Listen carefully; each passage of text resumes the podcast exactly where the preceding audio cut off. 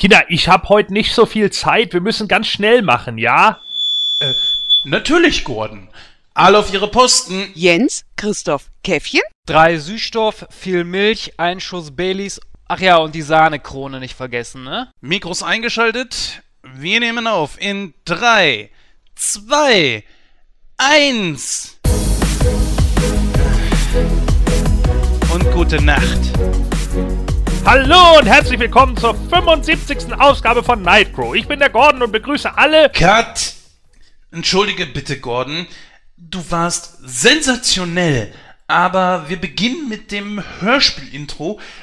Das hätte ich dir natürlich sagen sollen. Entschuldige bitte. Kann ich das vielleicht auch mal vorher erfahren? Und wo zum Teufel ist denn der Text dafür? Wie soll ich denn ein Hörspiel einsprechen, wenn kein Text dazu vorliegt? Das ist absolut unprofessionell. Also, den Text hatte ich aber eigentlich allen zugeschickt. Ja, aber bestimmt nicht an mich. Bei der nächsten Probe werden die Skripte direkt an den Garderoben ausgehändigt. Äh, Gordon, du bist fantastisch. Alles wieder auf Anfang. Und bitte. Hallo, hallo, ich grüße Sie, Herr Pölzmann. Julian, komm rein. Stopp. Gordon, du bist wie immer wunderbar, aber Julian heißt Klaus in diesem Sketch. Auch das hätte ich dir natürlich sagen müssen. Das steht aber auch so im Skript. Wo? Wo? Wo? Seite 12, Zeile 3, da steht's, Klaus. Die Word-Datei ist auch viel zu klein geschrieben. Wir hatten sonst immer Areal 12. Wer soll denn bitte diese viel zu kleinen Buchstaben erkennen? Und dieser Julian, äh, dieser Julian, der stirbt mich auch dauernd so an. So kann ich nicht arbeiten. So eine katastrophale Aufnahme habe ich noch nie erlebt. Ich war nur ein einziges Mal krank. 39 Fieber. Da war ich professioneller als der ganze Haufen hier. Gordon, vielleicht machen wir mal eine kleine Pause. Hm? Ich lasse mich hier nicht anbrüllen. Ich mache jetzt erstmal eine kleine Pause. Zehn Minuten Pause für alle. Wen muss man hier eigentlich vögeln, um ein Glas Wasser zu bekommen? Wir hätten die Teamkonstellation doch nicht umstellen sollen. Scheiße. Käffchen?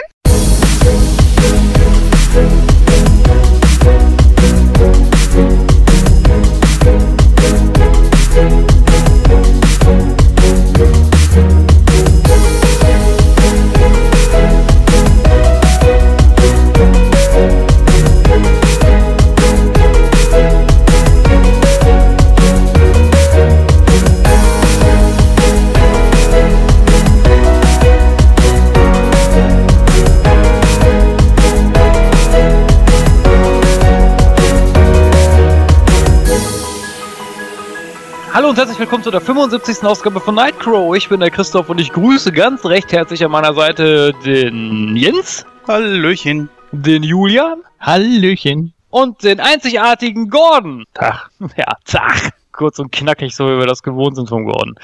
Ja. Ja, das ist schön. Wir sind wieder alle beisammen und wir nehmen wieder Podcast auf. Das ist großartig. Ähm, bevor wir das natürlich machen und uns ausgiebig dem heutigen Thema widmen, machen wir natürlich wie gewohnt ein kleines bisschen Smalltalk. Und ähm, ja, wer hätte gedacht? Der Frühling hat begonnen. ja, und was bedeutet das im Gleichzug? Natürlich für die Rheinländer der Karneval. Äh, hello. Deswegen war meine Frage so an die Runde, feiert ihr Karneval? Und da geht mir meine Frage direkt an den Jens. Also ich habe nichts gegen Karneval, aber feiern tue ich es ehrlich gesagt nicht. Ja, die Büttenreden, die sind ja auch mal so witzig. So. Äh, Julian, wie sieht's denn bei dir aus mit Karneval? Hamburg, ne? Das ist Das ist so eine Wenn- Hochburg. absolut. Also wenn dann Fasching und dann auch nur als Kind und äh, irgendwie, nö, so, so gar nichts. Ich gucke mir auch keine Sendungen an dazu und wenn ich mal irgendwie sowas mitkriege, dann, dass irgendwo ein Pferd zusammengebrochen ist oder so, das überfliegt man dann mal so beim Durchlesen von irgendwelchen dubiosen News, aber sonst war's das auch für mich so. Habe ich nichts mit am Hut. Ich glaube, die Frage an den Gordon kann ich mir eigentlich schenken, aber ich frage trotzdem Gordon, wie sieht's denn bei dir aus? Ja, hier oben auf Sylt gibt's das nicht. Und äh, deswegen, hier kommen ja auch meistens so eher die Karnevalsflüchtlinge dann her. Hab da auch schon einige kennengelernt, die alle auch darauf keinen Bock haben. Mein ehemaliger Deutschlehrer hat mir damals gesagt, ja, damit man das witzig findet, also so im Fernsehen angucken kann man sich das nicht. Aber wenn man live dabei ist, dann ist das lustig. Und ich so, ja, weil man dann ordentlich eingebechert hat, ne? Und irgendwann ist dann alles witzig. Und dann sagte er, naja, das ist nicht ganz auszuschließen.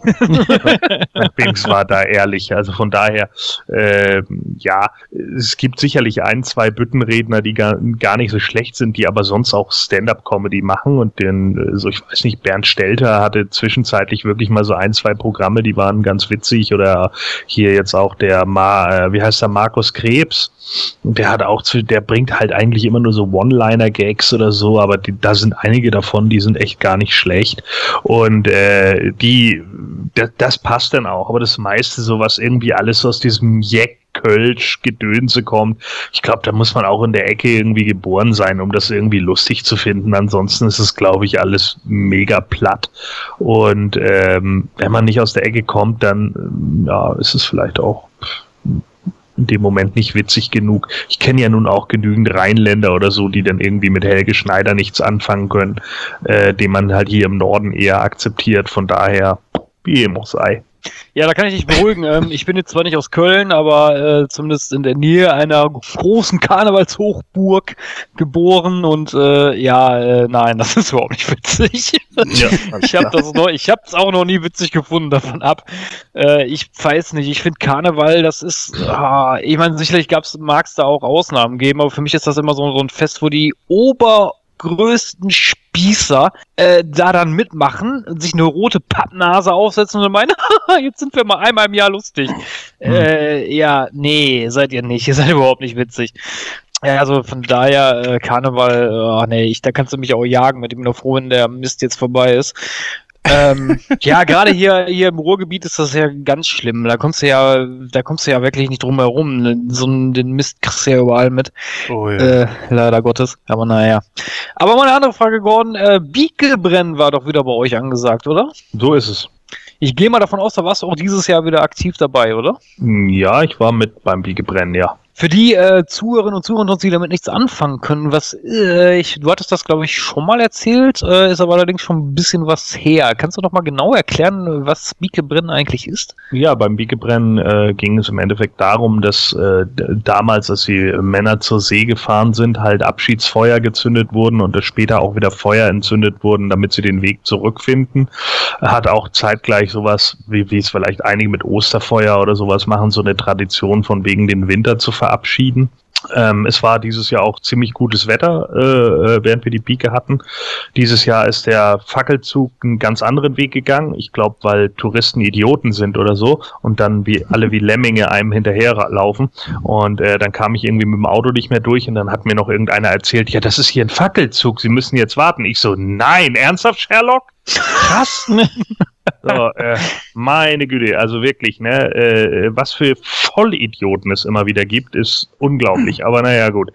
Das ist dann eben, wie es ist. Ähm, die Bieke an sich war dieses Jahr wieder ziemlich cool, äh, ging aber allerdings recht kurz, muss ich sagen, 25 Minuten, dann ist die Tonne schon gefallen. Die Tonne symbolisiert in dem Moment dann den Winter. Und äh, ja, dann sind wir eigentlich weg und haben dann danach noch äh, zu viert gegessen äh, in der Stadt, also hatten einen Tisch reserviert. Ähm, war aber alles in allem schon ein ganz guter Abend. Ist ja äh, auch mehr so eine äh, norddeutsche Tradition, oder? Ja, ja, richtig, ja, ja, klar. Das ist ja, äh, ähm, also die kommt ja vom, also Bieke ist ja nun friesisch, ne, und äh, würde halt für Barke stehen, beziehungsweise für, ähm, ja, Feuer, Feuermal oder wie auch immer, ne, also Brandzeichen, whatever. Und ähm, das äh, ist natürlich schon so ein, so ein, ja, ja, ein Feiertag, der hauptsächlich hier in, in Nordfriesland und so gefeiert wird. Das ist ein gutes Thema eigentlich. Da würde ich mal die Frage an den Julian stellen. Äh, gibt es so ham hamburgische, oder wie man das schimpft, Traditionen, die bei euch so gepflegt werden? Mm, Ja, gibt es schon. Also ich bin da jetzt nicht so groß involviert weiter. Ich habe jetzt eigentlich nur noch mal eine Frage gehabt an den Gordon, weil ich gelesen habe, dass das Biegebrennen früher ja auch die Walfangsaison äh, eröffnet hat und dass äh, damit eben die ganzen Seefahrer verabschiedet wurden und dann ja auch teilweise auf See umgekommen sind. Also natürlich noch immer so ein tragischer Hintergrund. Das habe ich im Friesenanzeiger gelesen. Ja, Ja. Und genau. Das, deswegen sage ich ja, das wurde halt, wenn die Seemänner eben auf, auf See gefahren sind, wurden die halt entzündet. Ja, nee, und bei uns ist es eher so, also ich habe nur mitbekommen, also wir waren ähm, Mitte Februar, 15. bis 18. Äh, auf Eiderstedt, ein paar Kilometer südlich von Husum. Und da hieß es dann auch ja, dass es dann äh, abgesperrt wird und dass man dann schlecht durch die Stadt kommt und dass da auch viel vorbereitet wird und so. nee, aber in Hamburg ist es äh, ziemlich ruhig und ja, da haben wir Ist ja auch klar, die Hamburger sind ja alle hier. ja, natürlich. Was bin ich denn dann? Und die anderen 1,8 Millionen. Hm. Äh, alles Zugereiste, ne? Wahrscheinlich. Ja. Ähm, Nein, da gibt's äh, das Osterfeuer natürlich immer traditionell dann. Das ist ja auch bald wieder soweit. Da wird ja jetzt auch äh, geguckt, wie das ist mit den Windverhältnissen, ob das überhaupt durchgeführt werden kann und so weiter. Es muss ja alles immer reglementiert werden, was bisher immer wunderbar geklappt hat. Kennt man ja. Und erst dann geht es schief. Und dann können alle sagen, siehste, wir haben es ja euch gesagt und äh, deshalb wird das so gemacht. Wenn ja, ich ich bin ein. Was? Wenn ich jetzt so ein Trottel wäre wie der Typ an Bieke brennen, dann würde ich jetzt sagen, das Osterfeuer wird an Ostern entzündet. Ja, sage ich ja, ist ja bald wieder soweit. Ne? Ich weiß gar nicht, Ostern ist ja immer so zwischen, zwischen hier und da. Ich weiß nicht, da gibt's so eine Faustregel dafür, aber ich vergesse das immer. Ähm, ich weiß nur, dass Pfingsten 50 Tage nach Ostern ist, ne? Irgendwie so. Ich weiß es nicht genau. Diesmal ist Ostersonntag auf jeden Fall auf dem 16. April. Ah ja, okay. Ja, war auch schon bedeutend früher. Es war ja auch schon Ende März irgendwie mal. Ähm, teilweise auch noch mit äh, frostigem Boden. Da macht Osterfeuer besonders viel Spaß. Und ja, nö, es ist auch eine schöne Tradition. Klar, freue ich mich auch wieder drauf. Äh, Jens, äh, hast du eine Tradition, die du so pflegst zu dieser Jahreszeit? Generell bin ich ja nicht unbedingt immer so der, der Feiertagstyp. Das heißt, wenn es morgen dann jetzt, was weiß ich, wie zum Beispiel 14. Februar, dann sagt dir ja äh, die Gesellschaft vor, du hast heute deiner Frau zu sagen, dass du sie liebst und nö, ich mach das, wann ich will, ja? Also möchtest du nicht die örtlichen Blumenhändler unterstützen? Nee, möchte ich nicht. Aber dafür wurde dieser Feiertag extra eingeführt. Jens, denk da mal drüber nach. Genau, ein fröhlichen Liebestag euch allen. ja. Ja,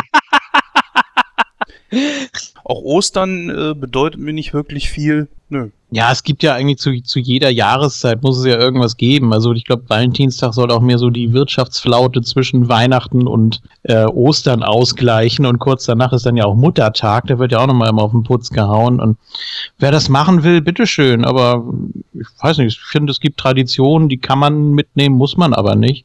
Und vieles wird auch stark überbewertet, meiner Meinung nach. Aber ich will es keinem mies machen. Nein, will ich auch nicht. Also immer, ich bin ja so nach dem Motto, jedem immer das äh, seine und dann ist gut. Also wer Spaß daran hat, äh, bitte, ihr könnt zu jeder Feier gehen und äh, ich freue mich jedes Mal, wenn Leuten das gefällt, ist ja auch in Ordnung. Aber wenn ich zum Beispiel auf sowas keine Lust habe, ja mein Gott, dann bleibe ich zu Hause. Was soll ich mich durch etwas durchquälen, wo ich dann keinen Bock drauf habe, ja? Also ich bin auch kein riesengroßer Osterfeuer-Fan. Aber bei sowas bin ich eigentlich meistens dann eher nicht dabei. Aber wie gesagt, ich gönn's jedem, der Spaß dran hat. Warum auch nicht? Ja, und Weihnachten liebe ich ja, ne? Also da haben wir auch schon drüber gesprochen. Also das muss schon für mich sein. Und da ist dann auch so die Energie dann auch verpufft. Nach sechs Wochen Weihnachtszeit, da denke ich dann auch, ja, was, was soll ich denn jetzt noch mit irgendwelchen Feiertagen? Bald ist Ostern, hurra!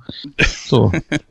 Bei mir, so um die Jahreszeit, ist es immer eine Tradition. weil Wie gesagt, ich habe ja jetzt bald Geburtstag und äh, ich feiere dann immer mit, mit Freunden und ich mache immer so ein kleines Rahmenprogramm. Dieses Jahr mache ich zum Beispiel ein Krimi-Dinner. Freue mich Hm. jetzt schon drauf. Ähm, ja, ich habe mir da so ein bisschen was überlegt, wie, äh, was heißt ich, also meine, meine Freunde, die dann vorbeikommen, die kriegen dann halt äh, eine entsprechende Rolle und müssen dann halt untereinander rausklamüsern, wer halt der Mörder ist, wie so ein typisches Krimi-Dinner halt abläuft. Ich, das mache ich das erste Mal dieses Jahr. Ich bin mal gespannt, ob ich das vernünftig ausgearbeitet habe und hinbekomme. Das werde ich dann am Freitag sehen, wenn ich dann, dann Geburtstag habe. Naja. Mm, Kann das sein, dass das irgendwie aus der Big Bang Theory ist? Da gab's ja auch so eine Folge, ne? Macht das nicht Ratsch gerne? Kann gut sein, ja. Das weiß ich jetzt nicht. ja, liebe Hörer, ne? Also ihr wisst ja schon mal Bescheid. Geburtstagsgrüße an info at nightcrow.de für den guten Christoph. Ja, wenn die Ausgabe raus ist, ist das schon lange vorbei. Interessiert das doch keinen mehr. Ja So, gut, ich hab's ja, ich hab's ja schon bereits äh, vor ein paar Tagen angesprochen in Sneak Week, dass diese Ausgabe hier eine Woche verspätet kommt. Wir sind uns ja noch nicht einig, ob wir jetzt tatsächlich den Rhythmus auch um eine Woche verschieben oder nicht. Das besprechen wir am Ende der Sendung. Und naja, normalerweise versuche ich jetzt diese Ausgabe relativ schnell rauszubringen. Spätestens Montag sollte sie draußen sein. Genau, aber wie gesagt, da werden wir euch natürlich noch dementsprechend informieren. Wir machen direkt weiter in unserem Programm, beziehungsweise ich übergebe direkt das Wort an unsere Susi, denn die wird wie immer, wie gewohnt, unsere heutigen Highlights vorstellen. Bitteschön.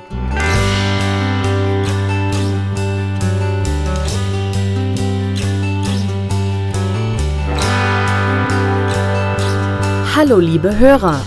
Habt ihr Lust auf eine neue Folge Nightcrow? Dann erwartet euch mit dieser Ausgabe ein volles Programm. Zum einen geht das Team im Hollywood-Stammtisch auf die diesjährigen Oscars ein. Die Verleihung bot einem nicht nur den Fauxpas beim besten Film, sondern auch noch viele andere diskussionswürdige Themen. Im Hauptthema geht es dieses Mal um einen deutschen Film. Mit Kein Pardon landete Harpe Kerkeling Anfang der 90er mit diesem Film einen Überraschungserfolg, welcher damals mehr als 500.000 Zuschauer in die Kinos lockte. Als letztes steht noch Kino aktuell auf der Agenda, wo es dieses Mal gleich um mehrere Filme geht. Welche dies sind und wie sie beim Team abschneiden, das erfahrt ihr beim Hören. Und nun viel Spaß bei der 75. Ausgabe von Nightcrow.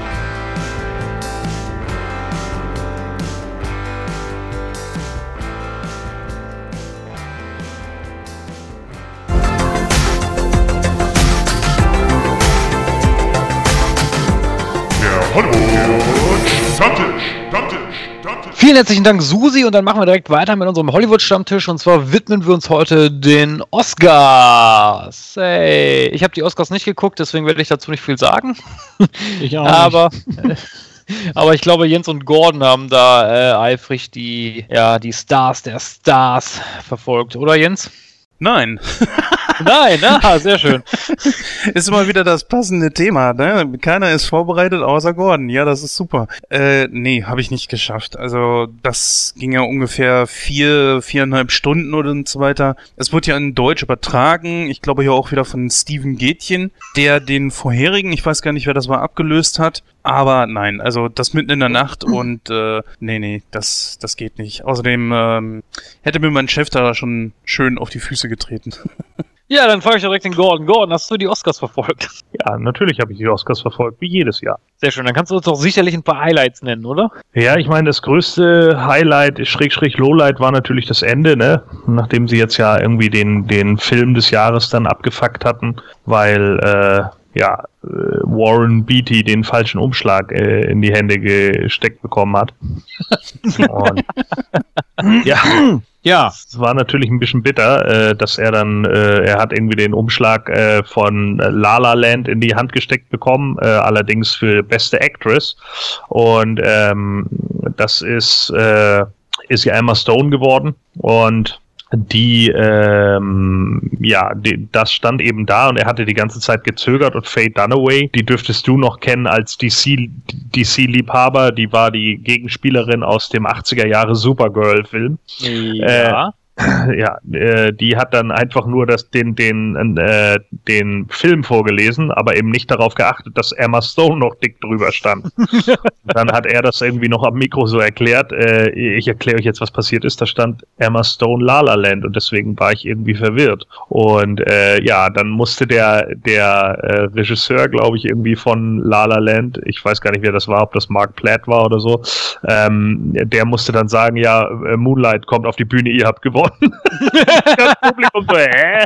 Und wir saßen da auch irgendwie so, hä, was ist denn jetzt da los? Aber andererseits, ey, in 89 Jahren, die es jetzt die Oscars gibt, äh, muss das halt einfach einmal passieren, ja. Sammy Davis, Davis Jr. ist das ja auch schon mal in den 60ern passiert. Da hat er, glaube ich, einen falschen Künstler oder so angesagt oder sowas. Und hier ist halt, ähm, ja, der falsche Umschlag ihm gegeben worden. Da konnte er also gar nichts für dann hat halt äh, Jimmy Kimmel hat noch versucht, die Situation so ein bisschen zu retten mit mit äh, ein zwei Witzen und hat dann gesagt, ich nehme das auf meine Kappe. Ich wusste, ich versau die Show und äh, ich fand Jimmy ziemlich gut. Also der war war echt sehr witzig. Ähm, die die neuen Moderatoren werden ja mal ganz schnell gescholten bei den Oscars, teilweise ein Stück weit zu Unrecht, manchmal gerechtfertigt, aber er hatte gute innovative Ideen, er hatte gute Witze hat regelmäßig gegen Trump geschossen, was ich sehr lustig fand. Äh, zum Beispiel hat er dann an, an, an Trumps Twitter-Wand geschrieben, so, ne? Und das, das hatte schon was. Also das war schon ganz witzig, vor allen Dingen, als er dann irgendwie geschrieben hat, Meryl Streep sagt Hi. Ach stimmt, warte mal, wenn ich dich da kurz unterbrechen mal, das habe ich kurz mal gesehen in irgendeiner einer Nachrichtensendung oder was, keine Ahnung, oder Boulevard-Sendung oder was, keine Ahnung, ich weiß nicht mehr, wo es war. Irgendwo habe ich es mal gesehen. Und zwar hat sich dort Trump über irgendjemanden aufgeregt. Ich glaube, ach, wer war das nochmal? Ja, über Meryl Streep. Ja, genau, über Meryl Streep. Die wäre ja overrated. äh, ja, genau, richtig, genau. und so weiter und so fort, weil sie halt, ein, sie hatte ja in, in, in einer Rede hat sie ja Trump angeklagt und gesagt, du bist jetzt einer der machtvollsten Männer der Welt und wer Macht hat, muss auch damit umgehen können. Also zeig das mal, dass du es auch kannst. So, und das passt ihm natürlich nicht, weil er ja ein scheiß Narzisst ist und Narzissten können natürlich nie damit, wenn man ihn nicht sofort immer in den Arsch küsst, wie es halt viele tun und äh, dann dreht er, äh, hat er halt gleich wieder vom Teller gedreht und meinte, ja, ja, sie gehört ja zu der Elite und bla bla bla und Hillary Phony und hast du nicht gesehen und ich so, ja, stimmt, du als hausgemachter Milliardär gehörst natürlich nicht zur Elite. Richtig. Welches System hatte dich gleich groß gemacht? Ach ja. So, und äh, das sind halt alles so die Punkte gewesen und das war eigentlich ganz witzig. Also da hat Jimmy Kimmel dann eben so äh, Sachen reingeschrieben und dann eben äh, Meryl says hi. das fand ich halt schon sehr gut. Er hat dann auch noch irgendwie Leute geholt, die, die äh, auf so einer Hollywood-Tour da waren. Also ähm, ich weiß gar nicht, wo, wo war das in, in, in, Los Angeles war das, glaube ich, und die waren dann irgendwie auf dieser, auf der, der auf so einer ja, Filmtour da und äh, dann hat man denen nicht gesagt, dass sie da in, in, zu den Oscars reinkommen. Die wussten das also nicht. Die hatten halt nur eine Besichtigung der, der, des äh, Dolby Theaters und so gemacht und dann plötzlich öffnen die die Tür und die kommen da rein. und merken, scheiße, wir sind live bei den Oscars. Das war schon ziemlich gut. Also muss ich Jimmy Kimmel schon lassen. Ich fand ihn ziemlich gut in der Sache. Ansonsten ja, ähm, La La Land, ja, ich habe ihn jetzt nicht gesehen, aber ich habe ein bisschen das Gefühl, das ist so ein Film, der gehypt wird, um Hollywood zu hypen, so, ja. Das ist so diese, eine Musical-Verfilmung, wie man sie halt noch aus guten alten Fred Astaire-Verfilmungen etc. kennt. Äh, 30er, 40er, 50er Jahre, meinetwegen auch 60er, wenn man so West Side Story oder sowas reinnimmt. Und das hat man jetzt halt mal wieder. Und damit feiert Hollywood sich so ein bisschen selbst. Ich meine, der hatte 14 Nominierungen, was ich schon äh, lächerlich hoch, muss ich einfach sagen. Letzten Endes hat er, glaube ich, sechs gewonnen ist damit auch eigentlich der Gewinner des Abends, äh, aber eben auch andere Filme, die da mh, recht hoch sahen. Also ich bin gespannt auf Hacksaw Ridge, den will ich auf jeden Fall gucken. Hell or High Water werde ich mir angucken. Manchester by the Sea eventuell. Arrival bin ich auch noch gespannt drauf. Das scheint ja äh, auch so, ein- so ein Alien-Film zu sein, der auch so ein bisschen Cthulhu-Elemente mit reinnimmt. Kann ich dir Ähm, nur empfehlen, ja. Zumindest, also was man bis jetzt so gesehen hat, ja, und, und Moonlight mit witzigerweise Cottonmouth aus der Serie Luke Cage. Und der hat, glaube ich, sogar besten Nebendarsteller gewonnen. Marshala Ali heißt er. Ja, also da sind schon ein paar Filme dabei, die ich mir auf jeden Fall noch angucken werde und auch angucken möchte. Also ich denke schon, dass da jetzt nicht so unfassbar falsch entschieden wurde in einigen Punkten.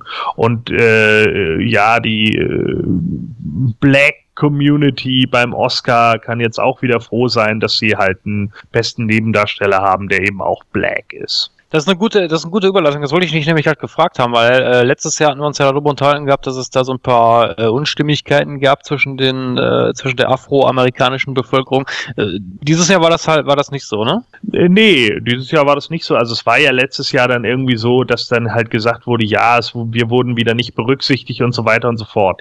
Ja, klar kann man so argumentieren, aber es ist halt eben immer die Frage, ne, äh, wenn du im, im Endeffekt zum Beispiel für Best Movie kannst du acht Filme oder, oder neun oder was auswählen. Man, lass es zehn sein, so. Aber unter den zehn Filmen ist nun mal kein farbiger Regisseur, ja sollte man dann wirklich einen, dazu nehmen und dafür einen anderen Film, der eventuell besser ist, dann da reinnehmen? Ich, ich finde das fraglich. Ja, ich sehe das einfach nicht so. Vor allen Dingen ist das für mich dann auch keine Gleichberechtigung. Wenn einer da wirklich einen Film raushaut oder, oder ein so guter Actor ist, dass er das macht, dann ist das doch scheißegal, welche Hautfarbe er hat. Und äh, das sehen halt viele nicht so und alle glauben irgendwie immer noch, ja, da sitzen so diese ganzen alten Männer, die dann irgendwie der Meinung sind, nee, der Neger muss noch hinten im Bus sitzen. Äh, Tut mir leid, aber äh, das ist mir auch ein bisschen zu schwarz, oh, schwarz-weiß gemacht.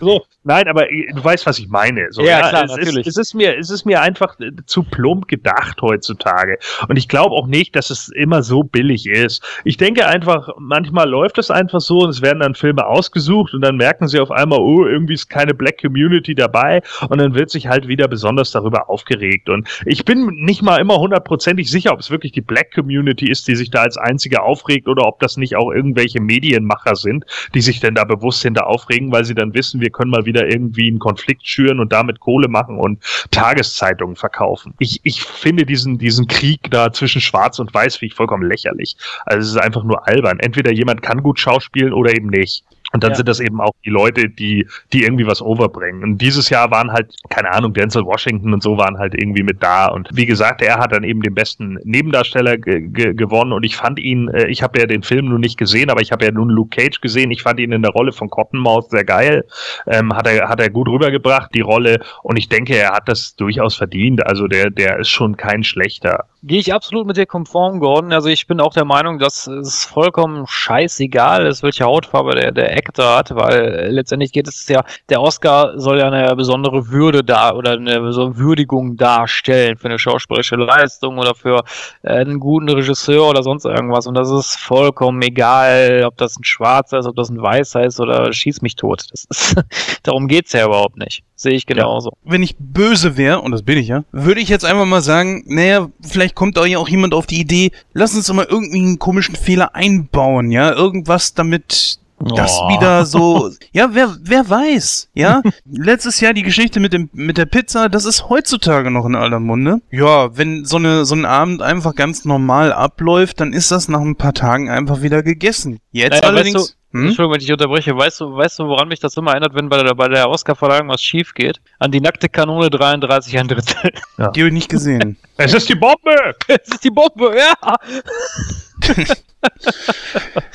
Ja, ähm, aber trotzdem gehen wir mal so ein bisschen drauf ein. Äh, beste Hauptdarstellerin Emma Stone für La La Land. Pff, ich habe ja ein bisschen was zu La La Land schon in Sneak Week 23 gesagt. Hier auch kurz eben, La La Land ist so ein Film, wo ich sagen würde, der geht schon okay. Er belebte halt eben ein Genre, das schon recht tot ist, zumindest auf der großen Leinwand. Ich weiß nicht, ob es da irgendwelche indischen Sachen noch äh, gibt, hier aus Bollywood etc.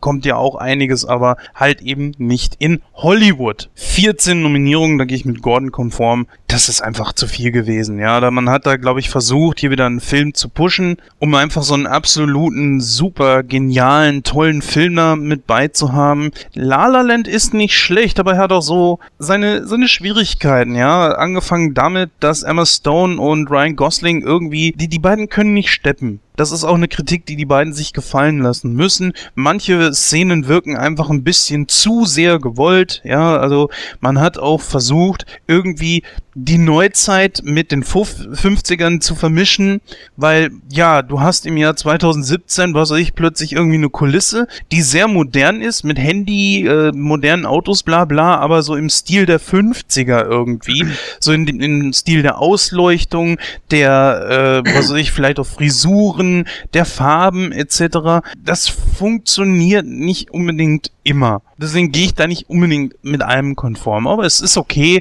kann ich mit leben. Sechs Oscars, ich meine, äh, die meisten davon hat er meiner Meinung nach auch verdient. Ich weiß nicht, hat einer von euch Moonlight gesehen oder konnte man den überhaupt schon sehen? Ich, äh, der Film ist irgendwie Mhm. total an mir vorbeigegangen. Ich weiß nicht, ob der schon in Deutschland lief. Ich glaube nicht.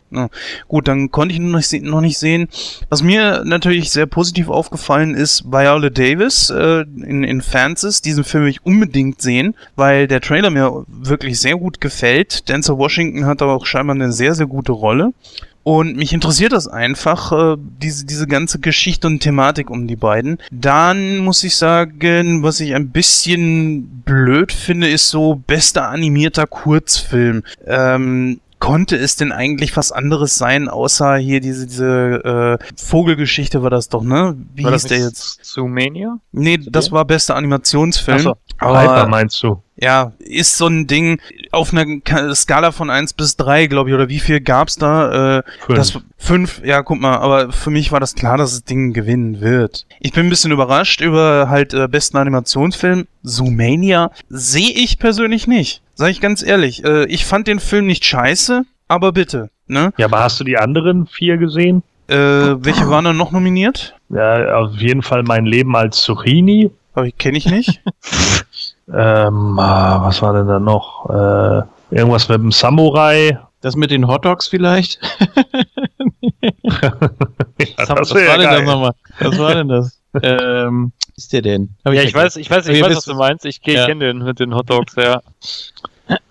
Naja, wie dem Äh. auch sei, also Ganz kurz. Äh, Zoomania habe ich äh, mittlerweile auch nachgeholt. Also ich finde es ja sowieso komisch. Im Original Zootopia, im Deutschen Zoomania. Gut, bitteschön, meinetwegen. er Ähm, hat sogar noch einen dritten ja. Titel. ja? Sausage Party meintest du? Ah ja, okay, genau, stimmt. Ja, wie äh, gesagt, der- so der Mania passt hat da Titel, ne? Ich sagte, Sausage Party passt da einfach, glaube ich, von der Sache nicht rein. ähm, also ich weiß auf jeden Fall, die rote Schildkröte war noch, war noch äh, äh, nominiert, wenn mich nicht alles täuscht. Das äh, war das nicht sogar der der Ghibli dieses Jahr? Äh, Ja? keine Ahnung. Ich meine, das irgendein, irgendein Ghibli-Film. Der, der, ich meine, das war die rote Schildkröte.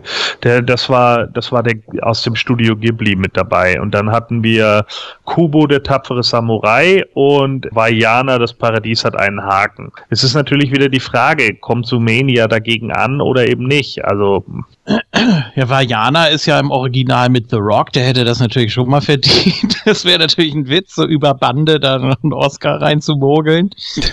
Wo, wobei Moana heißt er ja im Original, darf er ja im Deutschen nicht heißen. Äh, Weil es eine Dokumentation in Deutschland gibt über eine äh, Dame aus dem XXX-Filmgewerbe und in Deutschland darf es keine zwei gleichen Filmtitel geben. Habe ich gelesen. Also ich habe mich auch gewundert, habe sofort nachgeguckt, was es damit auf sich hat. Ist ja völliger Blödsinn eigentlich. Warum heißt sie Vajana?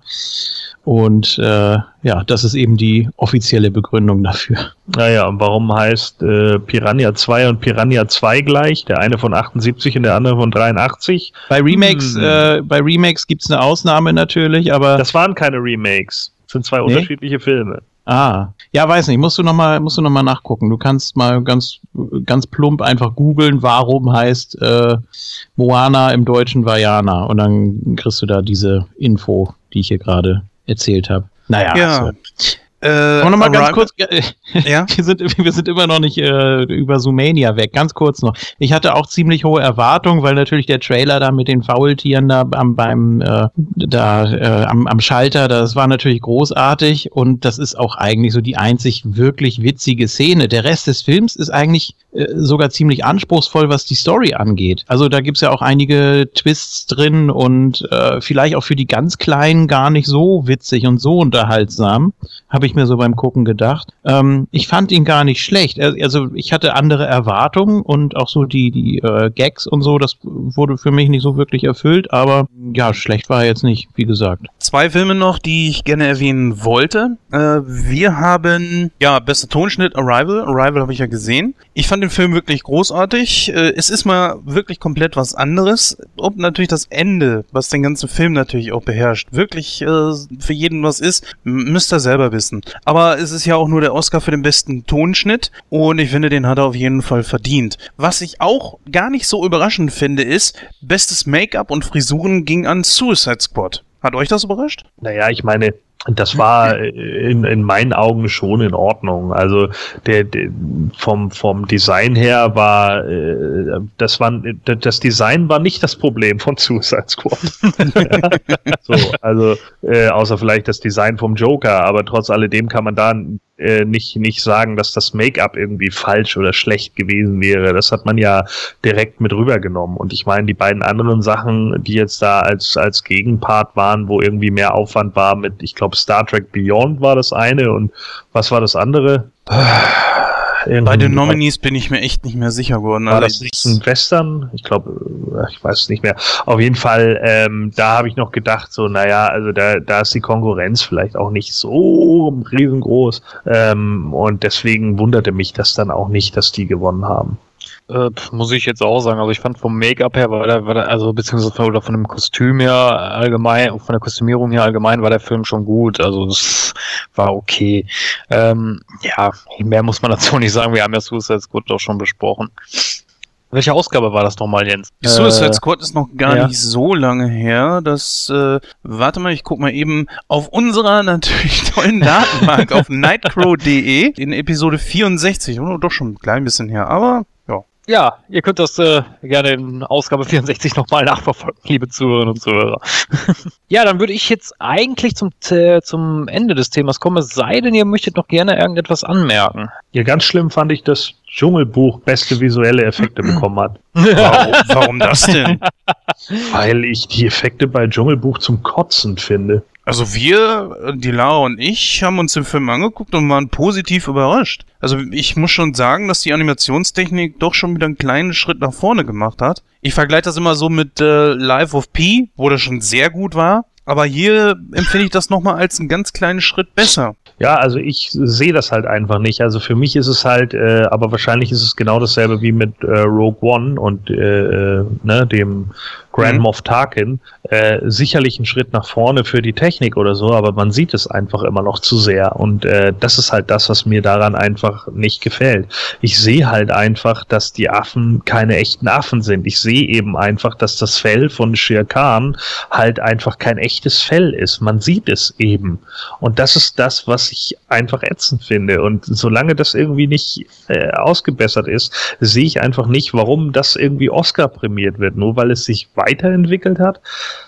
Also das, das ist sowas, wo ich, wo ich wieder gedacht habe, boah, also mal davon ab, dass, dass ich das sowieso grauenhaft finde, dass jetzt irgendwie Disney all seine alten Zeichentrickfilme nochmal neu rausbringt. Genau so wie der Zeichentrick im Endeffekt abgelaufen ist. So, ja, die Schön auch- und das Biest kommt ja jetzt Mhm. auch raus, ja, ne? super, yay, wow, wie cool. Bald sehen wir Ariel in echt. So, Ja. Also ja, nur umgedreht mit einem Menschen-Body und einem Fisch als Korb.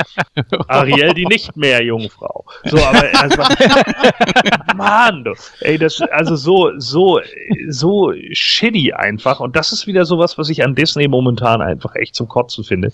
Da habe ich halt einfach auch nur gedacht so, boah, also so überragend finde ich jetzt die die Effekte da nicht. Klar, ein Doctor Strange, der nominiert war, hatte gute Effekte, aber ob die jetzt Oscar-würdig waren, weiß ich nicht. Das hätte ich jetzt vielleicht auch nicht unbedingt gesehen, bei Rogue One auch nicht. Es ist halt äh, irgendwie so die Sache, ähm, wie sieht ähm, auf wahrscheinlich auch wieder die Konkurrenz aus. Aber äh, mir gefällt einfach dieser, dieser Stil immer noch nicht. Und ich finde, dass sie das immer noch nicht ordentlich hinbekommen. Und das ist halt genau der Punkt, äh, wo ich da als, als Dschungelbuch ge gewählt wurde, habe ich wieder nur gedacht, so, oh Mann, Leute, ich weiß nicht, woran die Kriterien da festgemacht werden. Das findest du eine Frage. schlimm? Ja, Jo. ich wollte nur kurz ein, einwerfen, also das findest du schlimm. Äh, was ich Disney vorwerfen muss, ist Mary Poppins Returns. Ja, Nee. ist ja genauso Also- Quatsch. Ja, das ist nicht nur Quatsch, das ist absolute Scheiße. Davon lässt man doch bitte die Finger. Das, ach nee. Das können sie sowieso nie wieder einholen, aber gut. Ja, ähm, nee, ich wollte den Gordon noch fragen zu dem Memorial Clip. 2016 war ja das äh, große Seuchenjahr leider. Äh, wie das so rüberkam. Also kann Ja. man den vielleicht irgendwo nochmal extra sich angucken? Das würde mich nämlich schon interessieren. weiß ich nicht, ob sie den auf oscars.com nochmal haben. Ist, also Bill Paxton war nicht mehr mit drin. Das Nee. war wahrscheinlich zu frisch in dem Moment. Wurde aber äh, noch genannt äh, im, im, im Vorfeld äh, von Gott, wer hatte das überhaupt angesagt? Äh, ach ja, hier die Aniston, ne? weil äh, die, die für die findet man ja sonst nichts in Hollywood, also muss man ihr jetzt seriöse Sachen geben wie in Memoriam. Alter. Ja. So ist es nun mal. Nein, ist es nicht, die So. ist gut. Can't, ja, can't stop the rock. Ja, ja, hör auf mit deinem Pimmel zu denken, Mann. So, also auf jeden, auf jeden Fall, äh, sie hat dann irgendwie in Memoriam angesagt und dann wurde wieder, wie es eigentlich jedes Jahr mittlerweile gemacht wird, live dazu gesungen und dann kommen, kommen halt die Verstorbenen auf der Leinwand. Äh, wobei ich sagen muss, dass es äh, als ich es jetzt so gesehen habe, dann doch gar nicht so viele. Also es wirkte nicht so viel an, an, an Schauspielern. Es war äh, viel im Bereich Kamera und so. Da, da kannte ich aber auch viele einfach nicht, weil ich halt nicht alle möglichen Crewmitglieder kenne von den Filmen. Es waren natürlich schon einige, äh, klar, so, so äh, Gene Wilder oder sowas, ne, äh, den, den man dann da hatte, John Hurt, eben Carrie Fisher, ihre Mutter, wie auch immer, so, das, das war alles schon klar, aber es waren äh, im Nachgang dann doch gar nicht so viele, wie ich es irgendwie äh, im Gefühl hatte. Ja, also dass sie natürlich noch welche immer von den von hinter den Kulissen nehmen, das ist ja klar. Das haben sie ja schon immer so gemacht. sicherlich, klar. Ist ja auch Also, völlig man- in Ordnung. Ähm, gehört da ja auch mit zu. Ich dachte nur, dass es diesmal eben, ja, besonders schwer ist, sich das anzugucken, weil da eben viele bekannte Namen dabei waren. Und vor allem, man muss ja auch sich eingestehen, manche hat man ja auch wirklich vergessen, ne, vom letzten Jahr, weil das wirklich so viel war, Ja, ähm, dass man gar nicht mehr so. Ich, ich muss ganz ehrlich sagen, als ich es dann geguckt habe, kam es mir nicht mehr vor als in den letzten Jahren. Und in Mhm. Memoriam ist immer schwierig zu gucken, finde ich. Ja. Weil man immer ein, zwei Leute hat, mit denen man groß geworden ist und wo man sich irgendwie denkt, ja, oh Mann, äh, ätzend, dass der und der jetzt verstorben ist oder sowas. Der hat mich e- irgendwie ewig begleitet und so. Ja, äh, aber ich meine, gut, äh, wahrscheinlich ist bei uns dann auch, äh, sind bei uns dann eben auch so Namen wie, wie, äh, keine Ahnung, meinetwegen irgendwie Bud Spencer oder sowas, ja. Der, der ist natürlich in Deutschland zum Beispiel ein ganz großes Ding gewesen, 2016, so. Der war natürlich nicht dabei. Nee? Oh, Nein. Hätte ich Nein, aber weil- schon gedacht. Also, Ja, aber trotz alledem, er ist nicht dabei gewesen. Äh, das wäre mir ja auch sofort aufgefallen, äh, weil er vielleicht auch in den USA einfach nicht so die hohe Bewandtnis hat dann, wie es zum Beispiel für den deutschen Markt ist. Gut, ja, nee, ich wollte das, äh, ich wollte die Stimmung auch jetzt nicht so runterziehen. Das hat mich einfach nur mal interessiert, weil das Jahr 2016 mich natürlich auch sehr mitgenommen hat. Und bei den Oscars fangen sie das ja immer sehr, sehr schön ein in den Clips. Und Ja, es war natürlich wieder absolut würdevoll. Keine Ahnung. Meine andere man- Frage, war Götz George dabei? Nein. Der war zum Beispiel auch nicht dabei und das ist es eben. Ne? Ich glaube irgendwie, dass das diesmal vielleicht auch mehr so unsere Kindheit betroffen hat und deswegen vielleicht auch eher als das Seuchenjahr irgendwie betitelt wurde. ja, das kann schon sein, ja, dass man andere gar nicht so wahrnimmt oder ja, jetzt Schauspieler, die wir äh, in unserer Kindheit nicht so wahrgenommen haben, die ja so mit 80, 90 äh, gestorben sind und was dann so ein bisschen untergeht, ne, was jetzt nicht so prägnant ist einfach für Filme ähm, Ja. aus unserer Kindheit, ne? Ja, liebe Zuhörer Ja. und Zuhörer. Das war dann unsere Diskussion über die äh, diesjährige Oscarverleihung. Wenn ihr da noch irgendetwas anmerken wollt, dann könnt ihr das natürlich gerne tun. Ähm, schreibt uns einfach einen Kommentar an info.nightcrow.de oder wie gesagt, hinterlasst einfach Feedback äh, auf unseren einschlägigen Social Medias. Ähm, wir sind natürlich dann gerne bereit, auch mal eure Meinung zu hören und da vielleicht auch mit euch drüber zu diskutieren. Wir machen dann weiter in unserem Programm und zwar widmen wir uns heute einem deutschen Film. Und zwar Kein Pardon von Harpe Kerkeling. Und da würde ich sagen, bis gleich.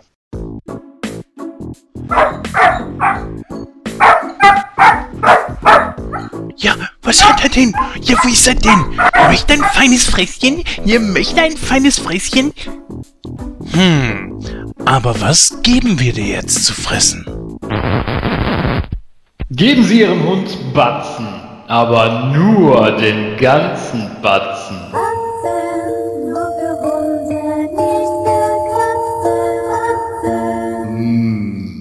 Batzen.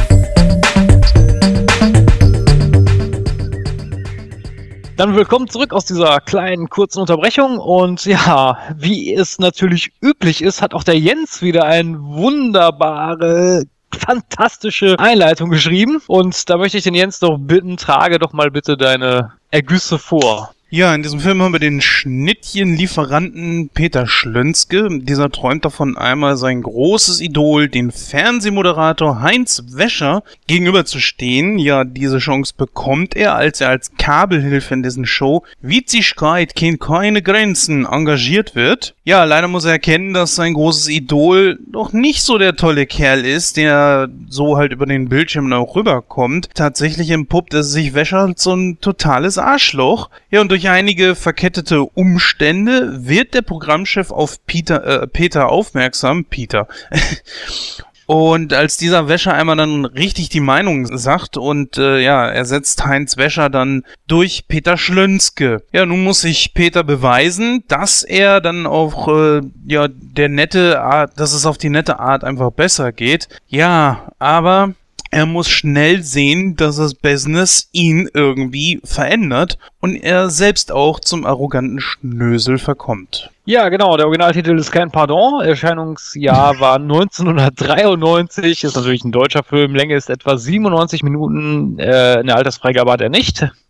Regie führte Harpe Kerkeling, das Drehbuch ist von Ange Angelo Colagrossi und Achim Hagemann. Für die Musik verantwortlich war ebenfalls äh, Achim Hagemann und wir haben natürlich auch eine nicht ganz äh, unprominente Besetzung und äh, da möchte ich den Gordon doch mal bitte bitten. Gordon, wen haben wir denn da alles in den Hauptrollen? In den Hauptrollen. Ja, Habe Kerkeling. Ne, wer, hätte es, gedacht? So, also äh, Habe Kerkeling, dann haben wir natürlich äh, den, Hai- also Habe Kerkeling spielt Peter Schlönske, spielt aber außerdem auch noch Siggi Schwebli und Uschi Blum, zwei von seinen alter Egos, die er ja auch damals gerne mal in Stand-Up oder sowas aufgeführt hat. Dann Heinz Schenk als Heinz Wäscher, Elisabeth Volkmann als Hilde Schlönske, Margret Hohmeier als Hilmar Schlönske, Dirk Dauzenberg als Hermann Schlönske, Kurt Weinzierl als Bertram, äh, Maren Kreumer als Doris und Annette Kruschke als Ulla. Ja, ganz genau. Dann würde ich mal sagen, in altgewohnter, altgewohnter Manier beleuchten wir mal die wichtigsten Charaktere und dann fangen wir natürlich auch mit dem Peter an. Und äh, da würde ich direkt mal das Wort an den Jens äh, übergeben. Wie würdest du denn den guten Peter beschreiben? Mm, Das ist gar nicht so einfach. Ähm, Er ist ein bisschen einfältig. Ich meine, er ist so ein typischer Fanboy der 90er. Ne? Heutzutage ist das ja nicht so schlimm. Nerds sind ja in aller Munde und besonders seit Big Bang Theory ist, äh, ist das ja eigentlich schon eher Kult, wenn man ein Nerd ist. Naja, Peter ist sowas in eine Richtung, ja, also zumindest was jetzt diese Sendung äh, Witzigkeit kennt keine Grenzen betrifft und sein großes Vorbild. Der ist ein bisschen einfältig auch und auch nicht besonders zielstrebig, habe ich so manchmal das Gefühl. Aber ansonsten, ja, lässt er auch viel über sich ergehen. Er hat ein relativ gesundes Selbstbewusstsein, zumindest soweit, wie er dann mitkriegt, was um ihn herum geschieht. Und er lässt auch viel einfach so über sich ergehen. Das heißt, er scheunt auch schon manchmal echt die Konfrontation. Das merkt man ja auch in dem, äh, ja, vielen Malen, wo er dann von Heinz Becher zur Sau gemacht wird. Da sagt er ja auch überhaupt nichts zu. Nur irgendwann platzt ihm dann auch irgendwann mal echt der Arsch und äh, das werden wir natürlich gleich noch auf jeden Fall besprechen. Ja, so würde ich jetzt Peter Schlönske dann charakterisieren. Mm, Ja, wobei als Nerd würde ich ihn jetzt nicht äh, äh, charakterisieren. Also das ist für mich schon was anderes. Also ich würde eher sagen, dass er ein, äh, wobei ich hatte am Anfang immer so den Eindruck, dass der so ein bisschen zurückgeblieben ist. Ja, ja, ne? ähm, aber äh, ja, ist vielleicht auch die, die falsche Ausdrucksweise. Ähm, aber wie gesagt, aber Nerd, ja, das weiß ich nicht. Also das wird für mich jetzt nicht so passen. Oder wie siehst du das, äh, Julian? Vielleicht die harmlose Version vom Cable Guy. Oder? Natürlich kein Psychopath, um Gottes Willen. Ähm, aber er ist ja schon sehr äh, fernsehverbunden und die Familie ist ja auch komplett einfältig. Ne? Also die, die ändern sich ja auch innerhalb von 20 Jahren kein Stück. Der Vater sitzt da immer noch in seinem Sessel und weiß immer noch nicht, wen die Lisbeth geheiratet oder. Das ist ja äh, furchtbar. Sag mal, also mal, hat er hat er hat er nicht die Cousine von der Lisbeth geheiratet? ich glaube, der hat die Lisbeth geheiratet. Oh Mann. Ja, also diese Running Gags, die sich ja auch durch den ganzen Film ziehen, natürlich auch immer, äh, führen ja auch wieder immer zurück zu den Wurzeln von vor 20 Jahren. Ne? Und das war ja auch, das war ja auch so gedacht. Und man hat ihn jetzt natürlich so dargestellt, dass er natürlich sehr familienverbunden ist, aber äh, wie ihr schon gesagt habt, nicht sonderlich zielstrebig, nicht sehr ehrgeizig ist und äh, dann im Laufe des Films natürlich schon, als er merkt, dass ihm das Ganze doch sehr am Herzen liegt und auch seine Person da äh, angegriffen und runtergebuttert wird, da kriegt er seine wunderbaren äh, Tobsuchtsanfälle. Für mich die absoluten Highlights des Films und äh, ja, bricht dann auch so ein bisschen aus. Ne? Und im Laufe des Films sieht man dann ja auch die Wandlung, beziehungsweise die Wandlung sieht man ja überhaupt nicht. Man wird ja äh, einfach da so reingeworfen, das heißt ja ein Jahr später. Und ich bin übrigens nicht der Meinung, dass er das selbst erkennt. Vielleicht ganz am Ende, ja, aber so während dieser Zeit, die dann nochmal so dargestellt wird, als er die Moderation übernommen hat, da erkennt er das nicht, meiner Meinung nach. Wa- Was meinst du jetzt? Meinst du, sein- dass er dass Seine sich sein- Wandlung, ja, seine oder Wandlung? sein, äh, genau, oder dass er genauso wird wie, wie äh, Wäscher. Das habe ich mich immer so gefragt, so, weil das ich finde, äh, das finde ich eigentlich recht schade. Aber ich meine, das ist jetzt eine kleine Brücke zum zum äh, zum äh, Heinz. Aber äh, ich finde das immer schade bei dem Film, dass man das nicht gesehen hat, wie sich der Wäscher vielleicht äh, zurückentwickelt hätte nach dieser Zeit. Das fand ich immer ein bisschen schade, weil er taucht ja nachher nicht mehr auf. Mhm. Aber gut, da können wir vielleicht später drauf nochmal eingehen. Ähm, erstmal aber nochmal die Frage dann an den Gordon. Äh, würdest du das auch so sehen wie, wie äh, Julian, sage ich jetzt mal, was die Charakterisierung von dem Peter anbelangt? Äh, dass er sich jetzt nicht zurückentwickelt oder was meinst du? Nee, so auch so, ja, das auch und so äh, allgemein. Also wie, wie würdest du ihn sehen? Jens sagte ja, äh, das wäre so, ein, so, ein, so eine Art Nerd, sage ich jetzt mal, ne? Ja, also ich meine im, im Endeffekt schon, ne? Er ist, er ist jetzt schon irgendwie der Stubenhocker, ne? Also ist so dieses Klischee der, der, der äh, Vorortsfamilie, Kleinstadtfamilie, wie auch immer, äh, die halt so ihr Leben haben, ne? Die haben mal ihren, ihren Krämerladen oder was auch immer und, und äh, äh, bleiben da drin auch, die bleiben in den Klischees, in denen sie sind. Der, der Film ist ja, spielt ja nur mit Klischees, ne? Darum geht's ja so, dass das halt so diese äh, Kleinfamilie im Endeffekt alle irgendwie total diese Stars anhimmeln, aber gar nicht genau wissen, warum. Ja, weil witzigerweise lacht eigentlich nicht mal irgendjemand über Witzigkeit, ne? Die gucken es alle nur, aber der Einzige, der lacht so auf der Couch ist, wenn überhaupt, dann, dann äh, Harpe Kerkeling, also Peter Schlönske, sonst keiner, ne? Alle gucken das irgendwie immer nur, denken sich so, ja, okay, ja, ist ja voll gut. Man erfährt ja auch nichts über den Inhalt der Show. ne? also, Nee, genau. die, läuft, die läuft 30 Jahre durch, ist super erfolgreich und keiner weiß, worum es eigentlich geht. Es gibt Ja, irgendwie immer nur den Vorspann. Vor allen Dingen da finde ich halt auch schon den, den, äh, ich, ich finde es halt schon sehr geil, dass diese, diese, ähm, wo, wo die Kundin in den Laden kommt und dann gleich sagt, oh, habt ihr das gestern gesehen, die erste Folge? Oh, das ging ja gar nicht. Ne? Und das ist ja auch so dieses perfekte, perfekt gemünzte auf, keine Ahnung, Nase vorn oder wie sie alle hießen, diese ganzen Spielshows und Quizshows, die Frank Elzner damals produziert hat, ja. Und die wurden ja am Anfang immer alle irgendwie in der Luft zerrissen. Und klar sind einige dann auch kaputt gegangen und elendig verreckt, aber andere, wie zum Beispiel Wetten das, die haben halt äh, Dekaden überlebt. Da, da äh, sieht man dann halt irgendwie so genau dieses Ding. Also äh, Harpe Kerkeling verarscht ja in, in dem Moment einfach genauso dieses Kleinbürgertum, dass man es am, am Anfang echt scheiße findet und eigentlich gar keine Ahnung hat, was der Quatsch soll, aber 20 Jahre später findet man es dann toll, weil es halt so lange da ist oder wie. Ne? Und das sind halt alles so Punkte, ähm, die, die ich daran ganz gut fand. Ähm, für mich ist es halt, äh, Nerd ist vielleicht jetzt nicht der richtige Ausdruck für, dafür, aber ich denke, Stubenhocker oder sowas, das passt wahrscheinlich schon. Ja, dass er halt hauptsächlich irgendwie zu Hause auf der Couch sitzt und dann irgendwie Flipper guckt oder äh, sonst was, ja, und diese ganzen Melodien dann eben kann, Werbespots auswendig kann und so, weil er halt die ganze Zeit eigentlich nur konsumiert. Er ist halt ein Konsument. Ja, und spielt mit Puppen, wie wir später festgestellt haben. Genau. Ja. ja, ich denke, ich denke, was der Gordon gesagt hat, das äh, trifft eigentlich so auf den Nagel, äh, den Nagel auf den Kopf. Ich habe es ja auch vorhin gesagt, so als Nerd würde ich ihn auch nicht eher sehen, aber ich denke, Konsument ist hier schon der richtige Begriff dafür. Ähm, vielleicht so angehaucht mit ein paar cholerischen Ausbrüchen, das äh, hatte der ähm, Julian ja vorhin angesprochen, das sieht man im Verlauf der, der, des Films ja auch eigentlich ganz gut. Ist auch meiner Meinung nach mit einer, einer der Highlights der, des, äh, ähm, des Films. Ähm, aber kommen wir mal zu dem zweiten äh, Protagonisten in diesem Film. Das wäre natürlich dann Heinz Wäscher, beziehungsweise gespielt von dem wunderbaren Heinz Schenk. Paraderolle. Also ich fand sie, ich fand, äh, ich fand, ich fand super geil, wie er den, den Wäscher da verkörpert hat. Einfach nur ehrlich. Ähm, so dieses, dieses ganze, diese Star-Allüren, die er da hat und äh, ah, dieses Sexistische dabei und dieses äh, äh, Narzisstische auch mit, was da mit reinspielt, das fand ich super geil. Ich fand, das hat er super rübergebracht. Ähm, wie gesagt, einziger Kritikpunkt, was ich ein bisschen schade fand, ist, dass, äh, dass man nachher nichts mehr von ihm gehört hat. Also so eine kleine Szene oder so, wo man ihn vielleicht nochmal gesehen hätte, das weiß ich nicht. Also das hätte jetzt auch nicht den Film so unglaublich in die Länge gezogen. Das hätte ich, hätte ich ganz, ganz nett gefunden. Ähm, oder wie seht ihr das, äh, Julian? Ja, so muss man sich natürlich Gedanken machen, was wird aus ihm oder tauschen die jetzt praktisch einfach nur die Rollen. Das muss man sich einfach nur so selber zusammenreimen. Aber wie du schon gesagt hast, hat er natürlich sehr gut gespielt, sehr pedantisch, äh, Perfektionist sowieso. Und wie er dann natürlich auch immer damit prahlt, ne? nur einmal war er krank, so, ja auch, so heißt ja auch seine Biografie. Ne? ja. Ich war nur einmal krank.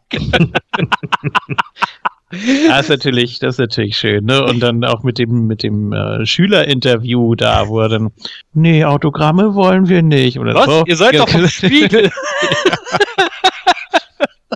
Jetzt halt mir doch das Mikrofon nicht so dicht an die Schwanzmaul. Atomwaffen, finden Sie das gut oder eher nicht? Was? ja, und also, ja, wie schon gesagt, Perfektionist und auch nach 30 Jahren muss er noch den Text von der Titelmelodie da von der Tafel ablesen und kriegt das dann natürlich mit äh, steigendem Alter auch nicht mehr so ganz hin und äh, die anderen sind ja auch immer schuld. Ne? Also er macht ja alles richtig, ihm gehört alles, er kann alle rumscheuchen und rumkommandieren, wie er will. Ist das richtige Arschloch, keiner kann ihn so wirklich leiden, aber sie müssen ihm alle eben dienen, um ihren Job zu behalten. Und ja, das weiß er natürlich auch, aber ja, ist wahrscheinlich, äh, kriegt er gar nicht so richtig mit. Wahrscheinlich so dermaßen pronoid, dass er das äh, völlig ausblendet und alle lieben ihn und er schleppt jeden Tag eine andere ab und ja, war ja auch nur einmal krank, ne? Und ist, und ist kein, kein Gebissträger, ne? Auf gar keinen Fall. Also der diese Jumbo-Box da Correga-Tabs für, für 65 Mark, die der Peter ihm noch besorgen musste, das war natürlich nicht für ihn. Ne? Oder? Geilste, geilste, geilste Szene, Szene mit ihm finde ich da, wo er dann so, die da, die hat schief mitgesungen. Raus! Herrlich. äh, Gordon, wie würdest du den äh, guten Heinz Wäscher hier ähm, charakterisieren?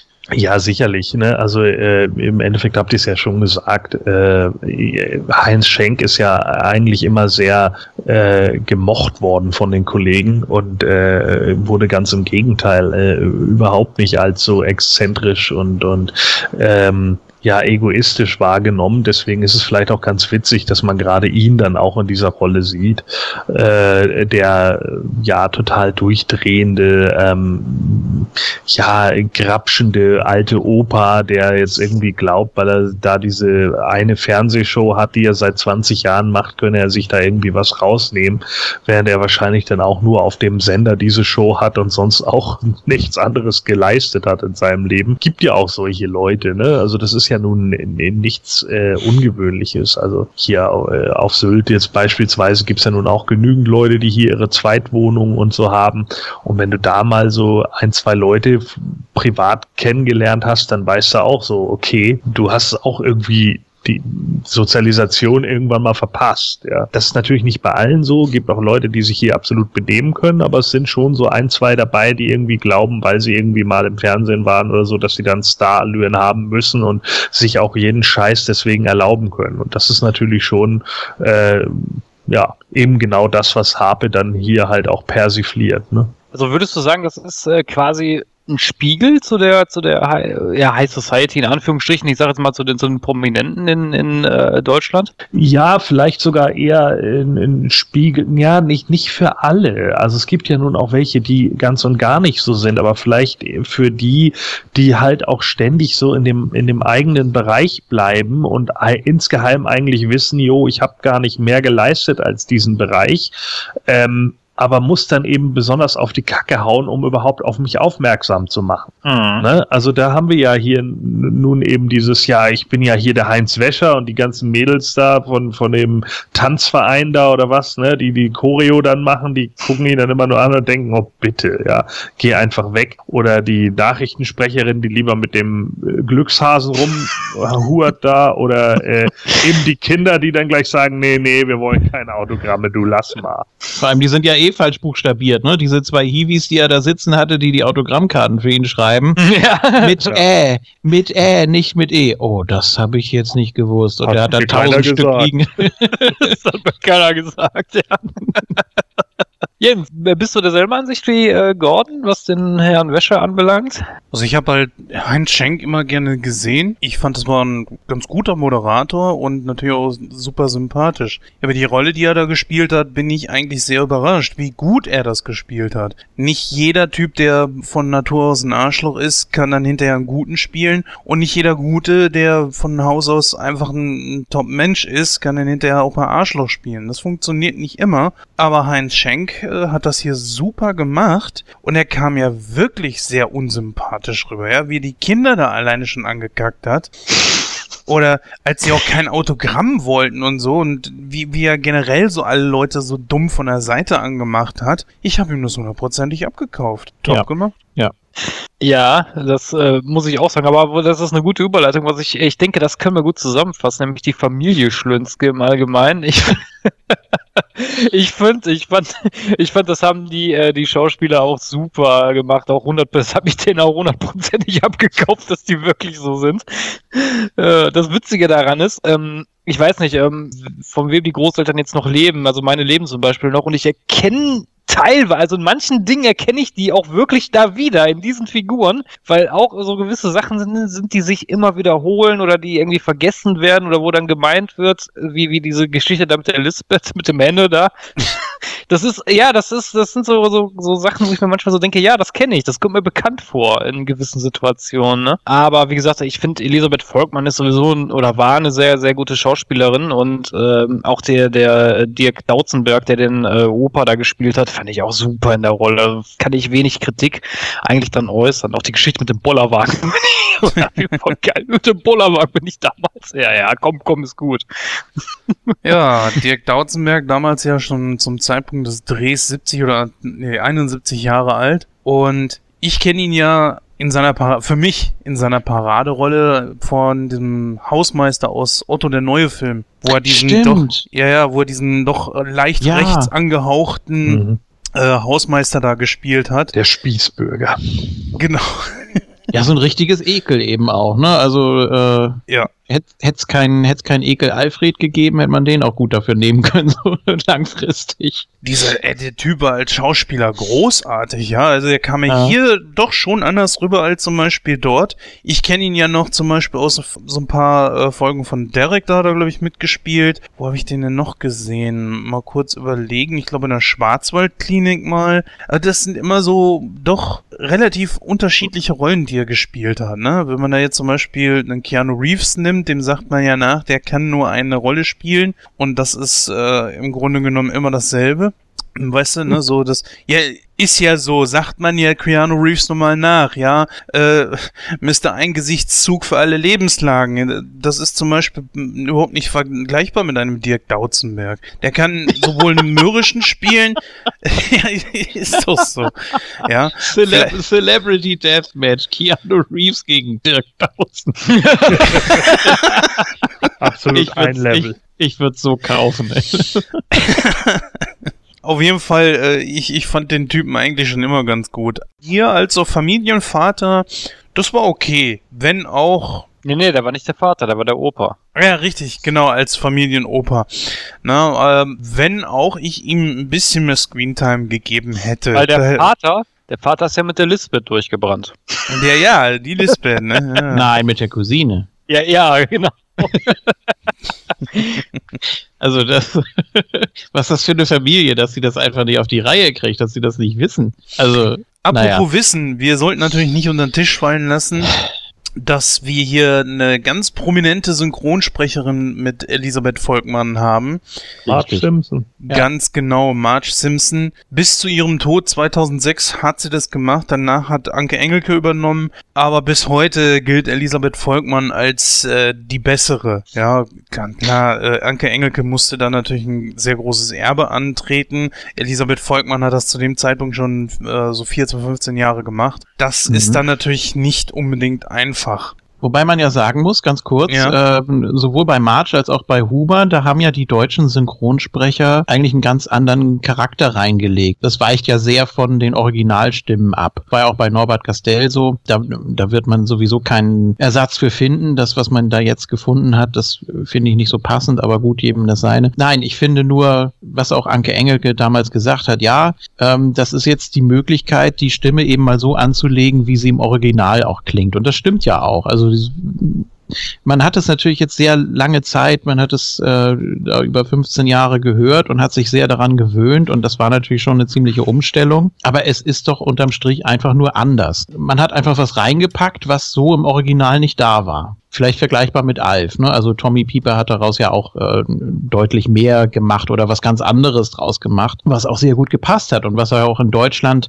äh, vielleicht besser ankommt. Und äh, so hat Elisabeth Volkmann das auch mit Marge Simpson gemacht und hat hat da wirklich auch nochmal eine neue Lebensaufgabe drin gefunden. Ne? Also nach Klimbim und so weiter. Ich meine, da über 15 Jahre eine Figur zu synchronisieren, das ist schon, das ist schon sagenhaft. Das muss man wirklich mal anerkennen. Ja, das stimmt wohl. Also ich finde aber auch, dass Elisabeth Volkmann wirklich eine gute Schauspielerin ist. Und ich finde, äh, auch hier in dem Film kommt das sehr gut zum Tragen. Ja, ja. Auch mit den Dialekten oder so ist ja auch, ist man ja auch gar nicht so gewohnt, wenn man jetzt die Stimmen nur von, von anderen Charakteren oder so kennt, äh, wenn die dann plötzlich im Dialekt reden, das ist schon ganz witzig. Mhm. Du wolltest gerade was sagen, Gordon. Ja, Ja, Gordon, man muss, pardon. man muss ja halt hier auch gucken. Äh, äh, nee, es gibt kein Pardon, hast du doch Kein Pardon, nee, tut mir leid.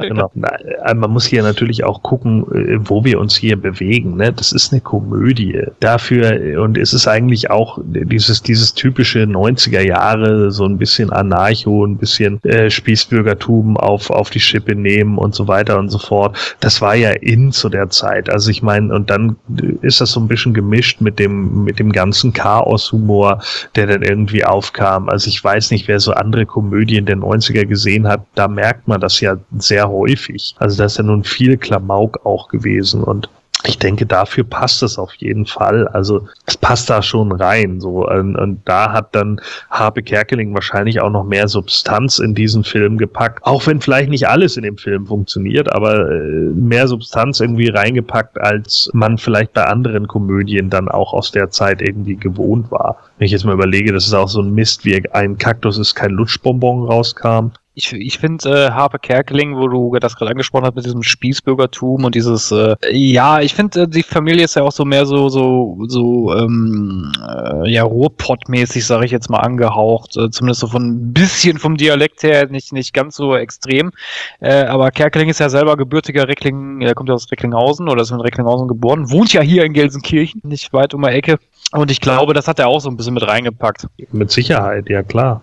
Äh, natürlich äh, gehört dann da wahrscheinlich auch, äh, sind wahrscheinlich auch viele von den Erfahrungen, die er auch einfach selber gemacht hat, da mit drin, ja. Dann eben äh, alles sehr überspitzt, ne? Äh, persifliert das halt aufs, aufs Äußerste und geht dann halt immer noch ein Stückchen weiter und hat mit Sicherheit da auch viele Witze drin, die er selber auch irgendwie lustig gefunden hat oder wo er mit seinem, ich glaube damals hat er mit seinem Freund da noch zusammen an dem Film gearbeitet und so, dann eben Der, auch der, der, der hat ja auch einen Gastauftritt da, sein, sein damaliger Freund, ne? ja genau Mit dem Fisch. Ja, das. genau. So und und ähm, da muss man dann ja halt auch irgendwie sehen, so äh, er wird wahrscheinlich dann auch einfach so deren deren Humorlevel da irgendwie mit reingebracht haben. Ne? Ist ja auch alles so um die Zeit und das Lamschiri Hurz, also von Mhm. daher. Ja, kann man vielleicht noch mal kurz drüber sprechen, über Total Normal zum Beispiel, was er auch äh, zusammen mit Achim Hagemann gemacht hat. Anfang, Anfang 90, ich glaube so 90, 91 war das und dann kurz danach kam, kam der Film. Das ist ja vom Konzept oder von der Idee her ist es ja schon recht ähnlich. Es ist ja auch äh, eher Satire und das hat ja auch keiner ernst genommen, da mit den Sponsoren und mit Mitropa und was weiß ich nicht alles. Und das ganze Leben ist ein Quiz und so weiter. Also er hat sich schon sehr gut vermarktet. Er hat zu dem Zeitpunkt einfach einen Nerv getroffen, glaube ich. Und ähm, kein Pardon hat das dann natürlich auf die Spitze getrieben. Und vielleicht hat er das auch so darstellen wollen, wie er glaubt, wie es viele andere sehen. Oder dass man ähm, das in der Satire eben so darstellen kann, ja, die bei, beim Fernsehen, die sind alle abgehoben und das äh, sind gar nicht so die äh, gut gelaunten Menschen, wie man das so sieht und so denkt. Und es gab ja vorher, habe ich vorhin auch nochmal nachgeguckt, weil ich vergessen habe, wie der Film hieß. Ich weiß nicht, ob ihr den kennt. Im Himmel ist die Hölle los mit Dirk Bach. Das ist nämlich ein guter Punkt, den du da ansprichst. Das klingt jetzt komisch für unsere jüngeren Zuhörer, wenn ich das sage. Aber äh, der Film ist 93 erschienen und das Privatfernsehen gab es ja noch gar nicht so lange zu dem Zeitpunkt. Ich finde gerade da den Kern der Persiflage, nämlich dass die Moderatoren immer so ausgetauscht werden und das eigentlich immer absurder wird nach hinten hin. Ich finde, das hat der, das war eine gute Zukunftsprognose, die er da eigentlich gemacht hat, weil wir uns das heutige Fernsehprogramm mal angucken, ne? Absurder geht's ja gar nicht mehr. Ja gut, heute wird man sich wahrscheinlich freuen, wenn es noch aufwendig produzierte äh, Samstagabendshows gäbe, ne? Aber gibt's ja so in dem Ja gut, aber wenn du, wenn, du, wenn du dir gerade das Ende anguckst, wo, äh, da greife ich jetzt ein bisschen vorweg, aber ich finde, das passt jetzt gerade ganz gut, wenn dann nachher die, die Kleine da die Show moderiert. Ja. Ne? Ja, ich meine, gut, äh, Privatfernsehen war so Anfang der 80er, ich glaube, müsste 81 ausgerufen worden sein. Vorher, glaube ich, gab es in den 50ern und 60ern mal ein, zwei Privatsender, aber das eben nur mehr oder minder nebenbei. Ansonsten 81 dann eben sozusagen der richtige Schwung und 84 dann wahrscheinlich so der, der äh, Schritt ins Kabelfernsehen äh, zu dem Zeitpunkt. Aber ähm, zumindest hat Harpe Kerkeling da natürlich auch so Trends erkannt. Ne? Also das muss man ihm ja schon lassen. Also dass zum Beispiel so Show Shows, die seit 100.000 Jahren laufen. Ich meine, der, der, der blaue Bock, den ja Heinz Schenk damals moderiert hat, der lief ja auch ein paar Jahre. Ne, ist ja nun auch nicht so, dass das irgendwie äh, weggefallen wäre oder der große Preis mit Wim Tölke oder sol solche Dinge. Äh, die gingen ja über Jahre hinweg und das waren ja früher auch für, für viele Familien einfach Events. Also wetten das ja auch. Ne? Ja. Das, das kam ja nicht von Ja. ungefähr, dass wetten das irgendwie immer noch äh, mit Thomas Gottschalk auch nach Jahren noch zweistellige Millionenzahlen gezogen hat. Also vor, vor den Fernseher. So, das, das ist natürlich schon eine, eine, eine Hammer-Ansage. Und selbst nachdem hier die eierlegende Wollmilchsau von ZDF das Ding dann übernommen hat am Ende, äh, selbst da hatten sie dann immer noch Einschaltquoten von 4 Millionen oder so, was natürlich dann nicht mehr vergleichbar war mit dem, mit der Cash Cow, die, die, die Wetten das davor war, aber äh, halt, halt äh, trotz alledem irgendwie immer noch so die, die, die Leute halt hinten dran hängt. Und da hat man dann eben auch, hat er ja dann auch gezeigt, okay, der, der äh, Wäscher ist jetzt halt zu alt, ja, der, der Kabel, alle haben gesagt, oh mein Gott, das ist ja äh, Desaster. Und dann der Kabeldirektor ruft an, was, sie haben sich eingepisst vor Lachen? Ja, ich fand's auch super. Ne? Und äh, in, in, in dem Moment kriegt dann äh, irgendwie äh, Peter Schlönske, weil er halt frisch und jung und unverbraucht ist, der Stefan Raab des deutschen Fernsehens, so ja, kriegt dann irgendwie plötzlich seine Bühne und darf dann die Show übernehmen und dann irgendwann ist auch er abgesägt, weil ja, irgendwie vermarktet auch er sich nicht mehr nach so und so vielen Jahren, bla, und dann darf halt die kleine, wie heißt sie, Lara? Bettina. Äh, Bettina, ja, genau. Die, ne, und das ist ja dann so im Endeffekt die Verarsche dahin. Ne? Also so, äh, die, die Show wird halt immer mehr ad absurdum geführt und hinterher kann es eigentlich jeder Hinz und Kunz machen. So. Äh, Das ist aber eine gute Frage. Weiß man, wie lang dieser Zeitraum ist, wie lange er das moderiert? Sondern es, es wird ja einmal nur eingeblendet, ein Jahr später. So, und dann ist er ja eben abgehoben. Und weiß man, wie viel Zeit da noch äh, vergeht im Film bis zum Ende hin? Nee, ich Ich glaube, glaube, fünf, sechs Jahre, ne? Ja, ja, doch so lang. Also, ich glaube aber wirklich äh, benannt wird es, meine ich nicht. Nee, Nee. genannt, genannt wird's nicht. Nein. Ähm, aber äh, auch wenn, ne, also das, das, dann wäre es halt so, er übernimmt dann eben die Show und macht sie meinetwegen zwei, drei Jahre, whatever, und dann funktioniert es halt so nicht mehr. Und dann, da man aber von, von der Show halt auch nicht, nicht weg will oder, oder ne, das, das eben nicht, nicht abgeben will, weil man eben darauf baut, dass das jeder guckt, äh, wird halt einfach nur der nächste äh, Schlonsi dann da eingeführt. Und dass das jetzt die Kleine mit den drei grunzenden Schweinen ist, ist dann auch egal. Ja, Moment, stimmt. Jetzt, äh, wo du sagst, die ist ja auch nicht gealtert. Ne? Ja, Also, das, so viel Zeit kann da eigentlich gar nicht dazwischen sein. Also ein Jahr später, lass da vielleicht noch ein Jahr oder so vergangen sein, wenn Ja, sie überhaupt. hat wenigstens kurze, kürzere Haare, glaube ich. Ne? Ja, irgendwie so, aber ja, stimmt. Also viel verändert hat sich, glaube ich, nicht. Äh, auch im so gesamten Umfeld da um ihn rum. Ähm, die Freundin, die er da ja noch so auf kurzer Leine hält, irgendwie, die sich ja auch sehr an ihn klammert. Weiß ich nicht, so viel Zeit kann da gar nicht ins Land gegangen sein, wenn man sich das jetzt so überlegt. Tja, dann ist es vielleicht auch nur ein Jahr, dann Ja. ist es so, ne? Ja. Dann hat er halt nur ein Jahr gebraucht, um dann selber so abzudrehen und, und äh, auch zum Schnösel zu werden, der alle anderen Leute, die, die er vorher halt bemitleidet hat und wo er ihm gesagt hat, ja, du bist ein eingebildetes Arschloch, so, dass er die dann halt alle selber so, äh, ja, betitelt. Da hat der Julian eine gute Überleitung gebracht, nämlich, äh, das wäre nämlich dann der nächste Punkt auf der Agenda, nämlich die Ulla, gespielt von Annette Kruschke. Ähm, ich muss sagen, die geht im Film ein bisschen unter, also meiner Meinung nach. Also so eine, äh, naja, ja, tragende Rolle würde ich jetzt so eigentlich nicht sagen. Ist halt mehr so, so der, äh, ja, Love Interest, würde ich das jetzt Ja. einfach mal so, so zusammenfassen. Oder wie seht ihr das? Jo. Ja, gibt sogar kein Vertun bei. Bei allerdings äh, diese Geschichte, wo sie mit dem äh, Glückshasen spricht und er da drunter ist, sie es aber nicht weiß, die wird nie aufgelöst, ne?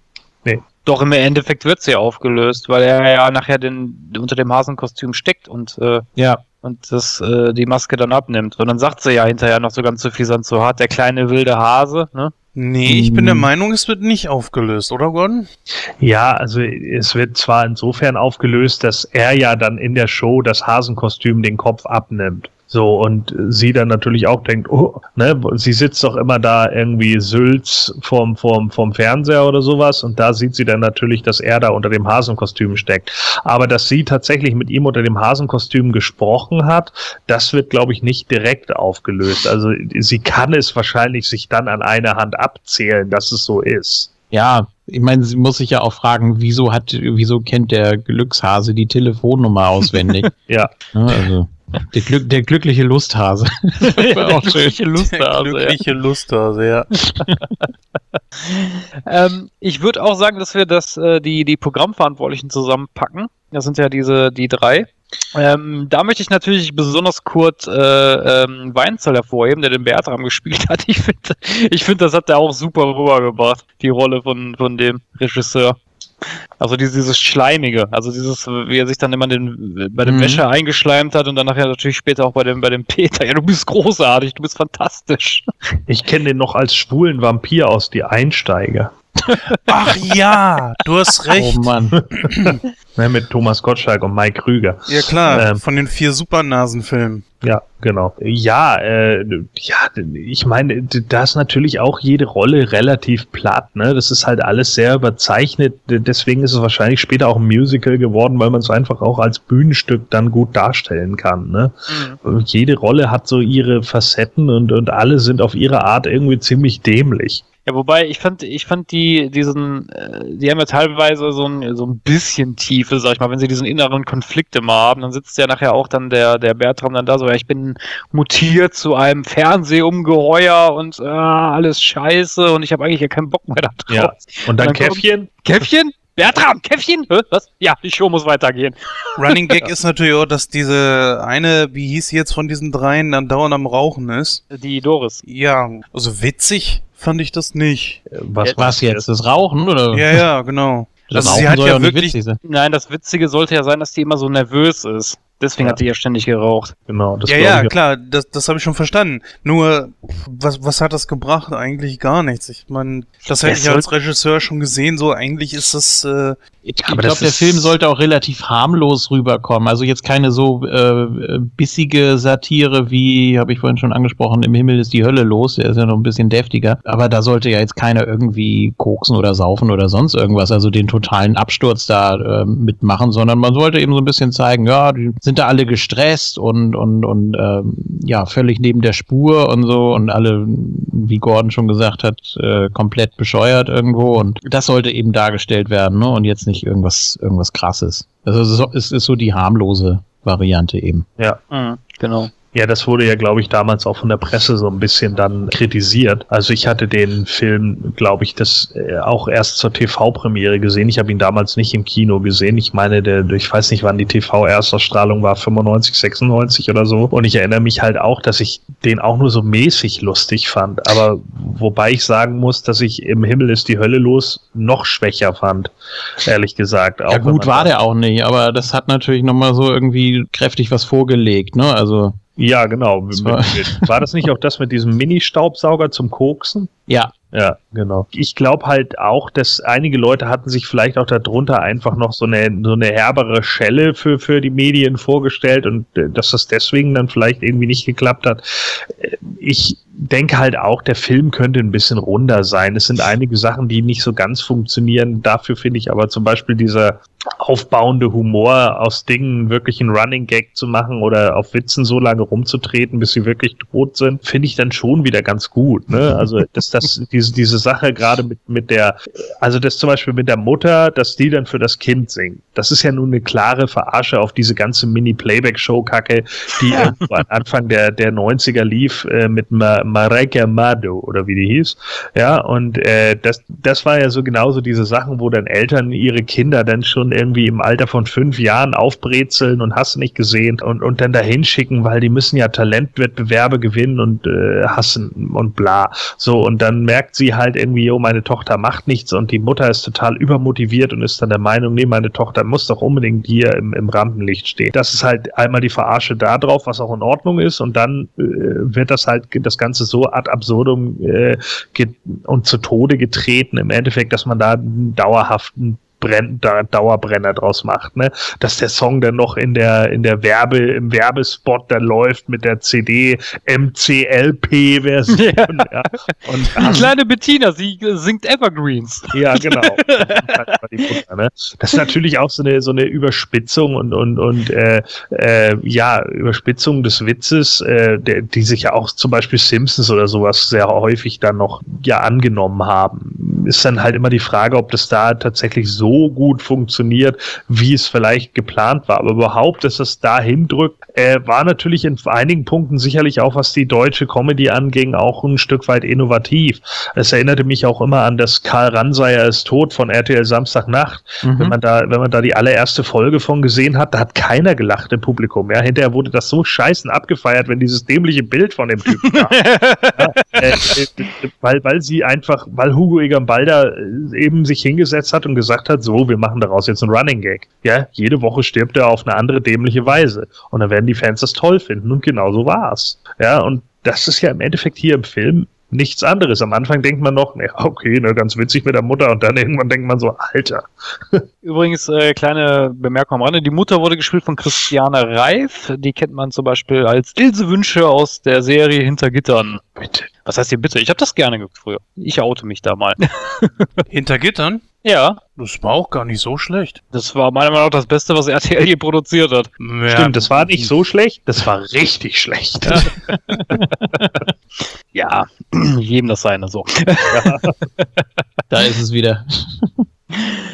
Ja, dann würde ich sagen, äh, beleuchten wir mal die Spitzen, beziehungsweise die, die nicht so ganz so tollen Momente des Films und äh, da fangen wir natürlich mal mit den positiven Aspekten an. Ähm, meiner Meinung nach äh, fängt der Film eigentlich ganz, ganz äh, hervorragend an, nämlich ähm, bei dem Casting. Das ist so, finde ich, so eins der Highlights der, des Films wo dann nachher die ganzen Leute da eingeladen werden und äh, der Schlünzke dann äh, das Maya-Lied singt. Finde ich großartig. Ja, viel Auswahl ist da ja auch nicht, ne? Die eine meinte ja, also ich singe Highway to Hell von C und A. Ja, genau. Also, also voll dabei, ne? Und dann hattest du, glaube ich, noch zwei andere Möglichkeiten. Äh, äh, hat drei grunzende Schweine oder, ja, oder einen von Karel Gott. Genau, und dann war da noch eins, glaube ich. Weiß es nicht mehr ja, genau. Whitney Houston wanna Richtig. dance with somebody. Ja, genau. Ich, ich finde die, die Szene so geil, wo die dann nachher da, da, so überlegen, wen sie denn dann nehmen für das Talent. Und so, der mit dem Goldfisch, der war doch nicht schlecht. Ja, aber der Fisch ist doch gar nicht gesprungen. Ja, bis zur Sendung schafft er das. Ah, herrlich. Da ja, sieht man auch, dass sie das gar nicht so richtig verarbeiten konnten. Ne? Die haben da ja einen nach dem anderen dahingestellt und während der andere schon dran war, kam da irgendwie so die Bemerkung so von der Seite, ja, ich fand die jetzt von eben nicht so schlecht. So. Statt sich da mal so ernsthaft Gedanken drüber zu machen, wird der nächste immer alles durchgeprügelt und so kannst du natürlich keine vernünftige Entscheidung da treffen. Ja, ja wobei, wobei man da ja auch irgendwie sieht, so die, die ganzen Leute, die dann da irgendwie auftreten, die haben ja auch alle tatsächlich überhaupt kein Talent. Ne? Das ja. ist halt alles irgendwie nur Müll und äh, der, der Wäscher, der angeblich nie Zeit hat, bleibt aber trotzdem fünf Stunden da sitzen. ne? äh, äh und, und eigentlich hat keiner wirklich Bock da drauf, aber sie müssen es halt machen, weil da irgendwie ein Post zu vergeben ist und irgendjemand muss es machen. Und im Endeffekt geht's ja auch nur, äh, ist es ja auch nur deshalb mehr oder minder passiert, glaube ich, weil da Leute irgendwie entlassen werden, weil der Wäscher sich über irgendwas aufregt, zum Beispiel über den Glückshasen, der ihn ja so anstiert.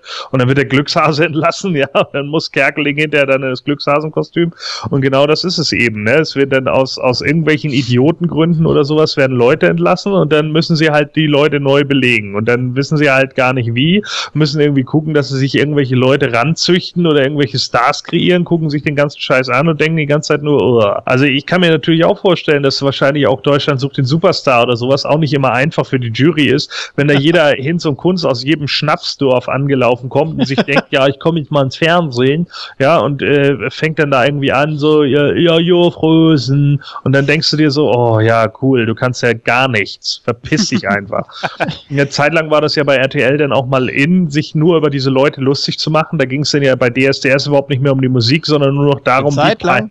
Ja, ich meine, nachdem The Voice of Germany aufgekommen ist, hat ja die SDS versucht, da irgendwie wieder hinzusteuern, weil sie ja gemerkt haben, The Voice hat keine Kalkleisten da stehen, ja, hat keine Gipsnacken, die sich total peinlich machen, sondern da können alle zumindest halbwegs singen und das wird geguckt und hat Einschaltquoten so. Und in dem Moment hat dann RTL gemerkt, okay, ich glaube, wir müssen es auch mal wieder ein bisschen seriöser machen. Wir können zwar mal so ein paar Spacken mit reinbringen, aber jetzt nicht mehr so diese komplette Dröhnung, wie sie es eine Zeit lang gemacht haben, äh, wo dann irgendwie, glaube ich, samstags oder sonntags, ich weiß nicht an welchem Tag, ich weiß, dass ich mir einmal angeguckt habe, weil ich darüber ein Referat halt gehalten habe. Da ging es ja wirklich ungelogen in dieser Show zu 95 Prozent nur darum, wie sich Leute blamieren. Ja, eben. Deswegen äh, bin ich auch kein Freund von Casting-Shows. Aber was du eben angesprochen hast, so dieses Format an sich ist ja gar nicht so schlecht, dass wirklich jeder mal eine Chance bekommt. Aber das hat äh, Ja. meiner Meinung nach äh, Stefan Raab perfektioniert, der das wirklich ernst gemeint hat. Ne? Und das hat Ja. man ja auch gemerkt.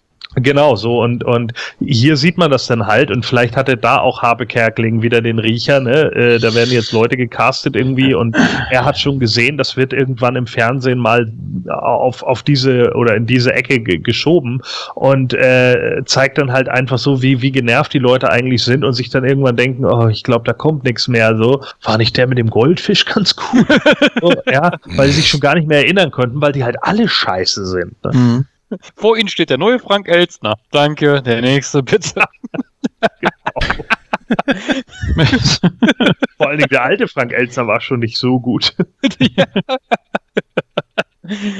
gut, aber was, was, ich, was ich so witzig fand an dem Casting, ich fand, der Peter war ja der Einzige, der wirklich ein bisschen was drauf hatte. Ich meine, der konnte ja winzig singen, ne? Ja, und vor allem, sie haben sofort Interesse an ihm gehabt. Das war ja so der Witz, weil er da reingekommen ist und das Ganze auch, äh, die haben gleich gemerkt, Nee, haben, ja, sie, haben, sie, haben sie ja eben nicht, weil der, als der anfängt zu singen, da, da, sagt, da sagt der Wäscher ja noch so, boah, entsetzlich. nee, das war ja sein, das war ja seine Glücksmelodie. Der fing da ja an und hat dann nur äh, sich so Nee, nee, nee, vorbereitet. während, nee, nee, nee, während der äh, Kerkeling gesungen hat, da sagt der Wäscher in, in so, ein- in, in so wo, wo wieder in die Kabine geschaltet wird, boah, ist das entsetzlich. Ja, das stimmt. Weil er den. ja, aber äh, er, er fällt ihnen doch auf in gewisser Weise. Also sie sind doch irgendwie, äh, irgendwie denken Nee. sie doch, was Nein, nein. Oder, Oder- oder, oder was- ihn, also oder der eine der findet ihn, der eine findet ihn super und singt ja auch Mhm. das Maya mit, aber der Wäscher findet ihn gleich direkt scheiße. Der halt guckt ihn ja nur an und findet ihn schon scheiße. Mhm. So. Und der andere, ich weiß es gar nicht, wie heißt der? Der Bertram? Ja, äh, heißt der Bertram? Ja, genau. Der, der singt ja auch noch. Nee, nee, Bertram nicht. Bertram ist du meinst der, der mitsingt, der, ähm, Walter heißt der er, Walter, genau. Ne? Genau, der singt ja mit. Und der findet ihn ja auch noch ganz gut. So, der singt ja dann eben das Maya und so mit. Aber wenn Wäscher natürlich sagt, nee, geht gar nicht, dann fliegt er natürlich sofort raus. Weil Wäscher ihn halt scheiße findet. Und Wäscher ist der Star der Show. Und deswegen ist sein Wort halt Gesetz. Ja, nee, stimmt. Also er, er, stimmt, ja, ja. Als er da ganz am Anfang steht und dann eher so, und dann, ja, das ist, das ist nur so für mich so. Ach so, okay. mhm. Äh, ehrlich. Ja gut, na, äh, eine andere Szene, die natürlich super geil ist, ist natürlich, natürlich, also dann diesen, diesen, dank der Ulla kriegt er ja diesen Kabelhilfe-Job. Und er kommt das erste Mal ins Studio rein. Ich finde das, ich finde den Übergang so geil, so diese Musik und alles glitzert und Glamour und er freut sich total und dann kommt der Kameramann ein, ey, du bist zu spät, du Dödel. Und kriegt dann erstmal direkt einen vom, vom äh, äh, Latz geknallt. Übrigens auch super geil, die abstützenden Brieftauben spielen ja auch die anderen Kabelhilfen. Finde ich auch super geil. Ja, der Typ, der übrigens sagt, ich bin der neue Frank Elzner, ist der Executive Producer des Films, ne? Ah, okay. Das, ist, äh, das war nämlich Willy Egger. Mhm. Aber ich finde überhaupt die ganze, die ganze Stimmung da, also dieser wirklich raue Ton, der da in diesem dem Studio herrscht, äh, fand, ich fand den, die, diesen Kontrast, den fand ich super geil. Also ich fand das, das gut dargestellt, ne, weil, ähm, klar, vom Fernseher siehst du immer, das ist so eine schillernde Glitzerwelt und äh, ja, ist bestimmt alles toll und wenn du dann nachher da arbeitest, dann merkst du eigentlich mal, was da teilweise für Arschlöcher arbeiten, zumindest jetzt hier so in dem Film so dargestellt, ne, so überspitzt und das fand, das finde ich, das fand ich super umgesetzt. Na ja, gut, die Frage ist ja einfach im Showbusiness, musst du vielleicht auch eine gewisse Härte einfach mitbringen, um dich da noch durchsetzen zu können. Weil wenn du jetzt der Moderator bist und du sitzt da und denkst dir, "Hä, also ich bin eigentlich der, der durch die Sendung führt. Ich meine, du bist ja jetzt auch bei uns hier Moderator, Christoph. Ja, Äh, und ich bin auch so scheiße zu euch, weißt du doch. ja, das wissen wir ja alle. Nein, aber ich denke einfach so, auf einer gewissen Art und Weise musst du natürlich auch eine Durchsetzungsfähigkeit haben. Das ist natürlich auch schon irgendwo verbunden mit nicht ganz so populären Entscheidungen. Und ich glaube, das eine bringt das andere irgendwo mit sich. Oder seht ihr das anders? Ja, jein, also ich weiß, ich weiß, was du meinst, dass du vielleicht eine äh, gewisse äh, ähm, Führungspersönlichkeit sein musst. Das schon. Aber ich meine, das, äh, der Ton, der ist ja wirklich rauer als auf dem Bau, sage ich jetzt mal, ne? Dass du für die kleinste Verfehlung schon direkt angeschmault wirst und dass du äh, da angetrieben wirst zu Höchstleistungen, sage ich jetzt mal, oder Nee, nee, dass du dich da eigentlich komplett den Launen von dem, von dem Wäscher bist du ja da komplett ausgesetzt, ne? Ja gut, das ist natürlich klar, ne? Er ist der Star der Show und nach so vielen Jahren, wenn das Ding tatsächlich noch so erfolgreich ist, dann ist ganz Ja, aber klar, dann ist- kann, ja. Aber die Sache ist ja die, es traut sich ja auch wirklich keiner mal was zu sagen. Ich meine, der Regisseur ist ja eigentlich derjenige, der den Takt vorgibt. So, wo wäre denn da Mm. das? Ja, ja, eigentlich schon. Ich meine, der, der Regisseur führt, führt quasi die, die Sendung. Also klar, der Moderator ist der Star, kein, kein Ding.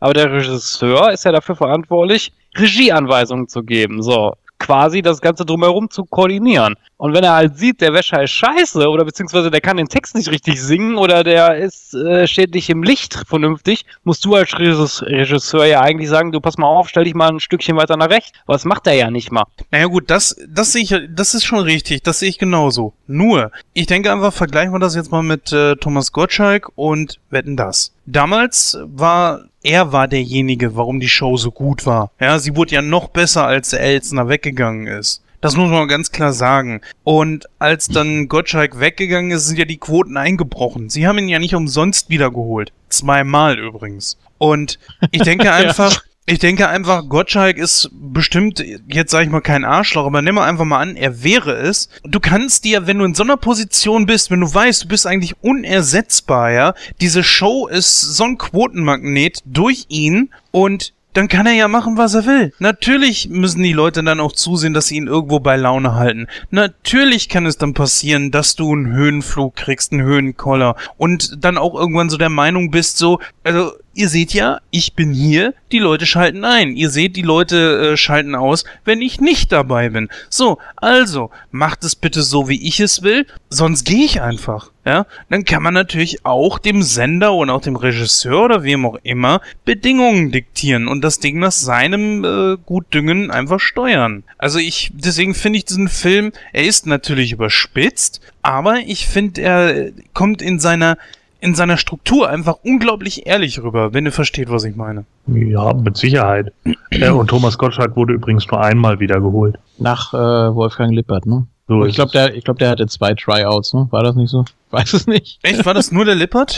Ja, es war nur der Lippert zwischendrin, ja. Und der hatte, ich glaube, vier Sendungen, wenn mich nicht alles täuscht. ja, nee, aber hast, hast du recht. Ja, stimmt. Vier Sendungen, doch so viel. Naja, gut, der, der, der, das war natürlich ein kompletter Fehlgriff, ne? Das, das funktionierte halt gar nicht. Ja, das ist eben immer so das Problem. Ich hatte damals, weiß ich noch, bei ihm einfach das Gefühl, der war zu aufgesetzt. Bei Gottschalk dachte ich immer noch so, ja, der ist so einfach so, so mit seiner flapsigen Art und so, der sagt, was er denkt und das hat mir immer richtig gut gefallen. Und man muss den Leuten ja auch den, den Spaß an der Sache anmerken. Äh, Frank Elsner war mir immer zu, zu bieder, ein bisschen zu ernst irgendwie. Ja, der hatte auch noch ein ganz anderes Showkonzept. Also ich ja, weiß eben. Nicht, wenn du mal die, die, das hat man ja vielleicht auch als Kind gar nicht so wahrgenommen. Ich habe ja mir später mal die Elsner Show angeguckt, nochmal auf Dreisat. Ich meine, der war ja 87 schon abgesagt. So, Mann, wie alt sind wir denn da gewesen? Hier, also wenn ich, ja eben, ich auch.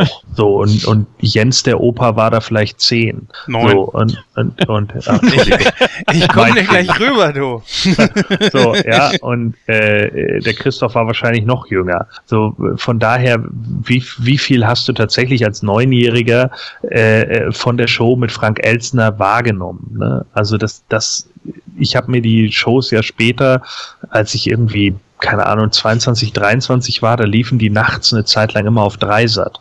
Da hatte Dreisat so äh, ein, ein altes Programm und hat dann immer so die alten Shows gezeigt, hier auch Instaburg und Co. die übrigens ziemlich witzig waren. Und, äh, eben auch die alte Wetten das schon. Ich muss sagen, so das Konzept war ja mehr wie so eine Spielshow dann angelegt, nicht wie so eine, wie so eine, äh, ja, keine Ahnung, Celebrity-Show, wo, wo dann irgendwelche tollen Dinge nebenbei gemacht wurden, sondern das war ja noch mehr mit Punkte äh, holen und bla. Und Gottschalk hat das dann ja erstmal so auf eine ganz andere Ebene gezogen, so ein bisschen mit der Mi Mixtur noch aus Nasovas, die er davor, glaube ich, gemacht hat. So. Ja. Und ähm, das, das ging halt einfach, glaube ich, auch in eine ganz andere Richtung dann. Und, und so schlecht fand ich es jetzt nicht als, als äh, Quizshow, aber Elstner ist halt einfach schon sehr drög, so, ja. Der, der ist halt so ein 70er-Jahre-Moderator, finde ich. Der, der passt halt in diese Zeit, so Hans Rosenthal, keine Ahnung dafür war der irgendwie da. Als er Jeopardy, für Jeopardy zum Beispiel,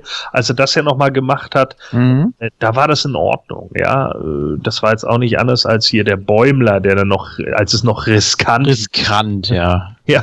Oh, Habe hab ich, noch- hab ich hier noch als Original Amiga-Spiel liegen. Geil. So. Und das, das waren halt so, so, so Sachen, wo das irgendwie hingehauen hat. Und keine Ahnung, so wirkte halt der Wäscher auch so ein bisschen auf mich. Ne? Auch so ein Fossil aus einer anderen Zeit, das äh, vielleicht auch einfach dann irgendwann den, den Absprung irgendwie nicht mehr gemerkt hat ne? und nicht mehr weiß, wann vielleicht auch mal gut ist. Ja, das stimmt. Also das, äh, den Eindruck hatte ich auch so ein bisschen, ne? Äh, Fossil ist hier, glaube ich, so das richtige Wort dafür. Ja, das passt. Ja, man Deswegen traut sich dann einfach nichts mehr. Ne? Man will da keine Veränderung reinbringen, obwohl man merkt, ja gut, also so ganz äh, auf der Höhe ist er nicht. Gutes Beispiel ist, glaube ich, auch Karl Moik. Der hat sich ja auch einmal irgendwie im Ton vergriffen. Musste sich dann auch. nee, ja, nee, die, äh, die, die Spaghettifresser war es, ich. Spaghettifresser, genau. Ähm, hatte, musste er sich dann ja auch entschuldigen. War dann ja auch kurze Zeit äh, danach weg. Aber ich glaube, da hatte man auch so Bedenken. Klappt das dann noch, ne? Und ja gut, jetzt hat man natürlich mit, mit Leuten wie, wie Silbereisen und so, da hat man natürlich so die richtigen Leute dafür, die sowas auch äh, tragen können und auch noch auf äh, Generationen, verschiedene Generationen damit äh, begeistern. Und das ist ja auch alles ganz toll, aber ich glaube, das ist so der, der passende Vergleich. Also Karl Moik war nun auch so eine Institution, die man ja so halb belächelt hat, aber auch sich das nicht so ganz äh, getraut hat, das öffentlich zu sagen. Ja, desto schockierter war natürlich der Wäscher, als dann letztendlich dem Peter der Kragen geplatzt, geplatzt ist. Ne? Fand ich auch super gespielt von dem äh, Heinz Schenk, dass er da wirklich gar nicht mehr wusste, was, was geht denn jetzt hier eigentlich ab. Das ist eine herrliche Szene einfach. Mhm. Ja, weil er damit auch überhaupt nicht rechnet, ne? Und überhaupt nicht. Äh, da da habe ich so wieder den Hans Rosenthal in ihm gesehen, ne? Weil Hans Rosenthal war auch so einer, der war ja null spontan. Du hast dem, also wenn du, wenn du, guck, nee, nee, ganz ernsthaft, guckt euch mal, guckt euch mal alte Folgen von, von Dalli Dalli an. Und äh, da, da gab es so eine schöne Folge von, von Kalkofes Mattscheibe zu. Und dann kommt ein Kandidat rein und, und winkt in die Kamera. Und dann sagt der Hans Rosenthal, nicht winken. Das ist eine Großstadt, da kann man doch nicht winken. Und dann kommt halt Karl Dahl rein. Ja, genau, kann man. Das ist eine Großstadt, kann man nicht winken. Was, wenn die alle zurückwinken? Geht doch. So, ne? Und so war der. Also der, der, der der wurde auch richtig patzig, wenn er irgendwie merkte, so du merktest das richtig so an seiner Art. Wenn irgendwas nicht so lief, wie er das wollte, dann merktest du halt schon, dass er so auch so ein bisschen störrisch dann wurde, so, ne? So, äh, was ist jetzt hier los? So, und, und äh, da habe ich den so irgendwie drin wiedergesehen. Wenn dann plötzlich wirklich jemand neben ihm total ausrastet und sagt, hier, du machst die, die du meckerst immer alle an, aber du machst alles falsch. Du kannst nach 20 Jahren den Songtext immer noch nicht, du weißt immer Ja. noch nicht, wo du stehen musst, bla bla bla. So, ja, und wird dann da irgendwie komplett auf, auf den Pott gesetzt von ihm. So. Und natürlich ist er dann erstmal konsterniert und kann, hat gar, gar keine Ahnung, was er noch darauf sagen soll, weil er sich irgendwie nur noch denkt, äh, ja, äh, ach so, äh, Mist. Ja, weil ja auch das Publikum so drauf abging. Die sind ja, die waren ja völlig aus dem Häuschen und äh, da weißt du in dem Moment natürlich auch nicht. Gehst du jetzt dagegen an und dann bist du natürlich der Buhmann der Show und dann äh, denken auch alle so, ja, äh, dann, dann lass es doch, wenn dir das nicht passt. Aber äh, so mit dem Publikum dann mitzugehen, das ist natürlich schon äh, eine ganz gemeine Herausforderung und da konnte er eben in dem Moment nicht so schnell reagieren. Ja. Ja, und vor allen Dingen, weil das Publikum wahrscheinlich auch denkt, das ist gescriptet, ne? Mm, Richtig, genau. Ja, Wollte das ich grad- stimmt. Das wollte ich- natürlich wollte ich, auch, ja. Wollte ich gerade sagen, das war ja eigentlich eine, eine sehr äh, passable Situation auch für den Peter Schlönske, ne? weil man halt äh, das Publikum klar hat natürlich gedacht, okay, das ist Sketch, das gehört dazu, ne? Ja, er hatte ja, er hatte ja nicht viele Möglichkeiten. Ne? Er stand da ja mit dem Körbchen und dachte, der Brief. Und dann, äh, Oh, Ne? der Brief. ja, entweder er lässt sich dann da rund machen und wird dann wahrscheinlich da noch Backstage getreten, um den Brief zu holen und dann verkauft man es eben so. Aber dann hat er eben die Gunst der Stunde genutzt und äh, ja, war eine klasse Szene, wirklich. Einfach mal alles rausgelassen. So. Ich hab ihn vergessen. Vor allem hatte er dann ja auch, äh, wahrscheinlich hat das Team ja dann auch gedacht, ja, endlich spricht das mal einer aus, ne, so ungefähr. Ja, wahrscheinlich. Das hat, ja, das finde ich, wie gesagt, schade, dass man da diese Entwicklung äh, nicht so ganz mitgekriegt hat. Das wird ja nur ganz kurz angerissen, dann sind wir ein Jahr später und Wobei Ja. die, die Szene, die Szene auf dem Flur fand ich auch richtig geil. Wo die beiden sich so gegenüberlaufen, Ja. also ge- Ja. zusammenlaufen. So geil. Äh, Grüße ich den, grüße ich den jetzt? Ja, ich weiß nicht. Ja, nur, nee, ich sag, ich nicke. Nee, nicken ist doof. Ja. nur nicken geht nicht. Soll ich wieder um und tu so, als, als wenn ich was vergessen hätte? Ja, Warum dreht er denn nicht um und tut so, als wenn er was vergessen hätte? Der Also so noch Geld für die Correga-Tabs. Wie heißt der denn nochmal? Aber da war er schon nicht mehr ganz so arrogant, ne? Der, also man merkt da eigentlich wirklich schon so, der hat jetzt doch einen Dämpfer verpasst beko- bekommen durch die Geschichte da, ne? Ja, also die erste richtige Niederlage äh, seines Lebens, ne? Und dann war es auch völlig egal, äh, wie oft er krank war. Jetzt äh, geht's darum nicht mehr, ne? Jetzt kann er sich das alles in die Haare schmieren. Und äh, das wurde ihm dann natürlich auch bewusst. Ich weiß nicht, hattet ihr, hattet ihr denn Mitleid? Irgendwie nicht so. Also das war, äh, war immer so, ja, komm, das war jetzt einfach mal nötig, ne? Also so nach dem Motto. Ja, ganz genau, ganz genau. Ja. Ja, ähm, also nee, Mitleid, glaube ich, ist da dann auch irgendwie das, das äh, ja, nee, ist vielleicht auch das falsche Wort.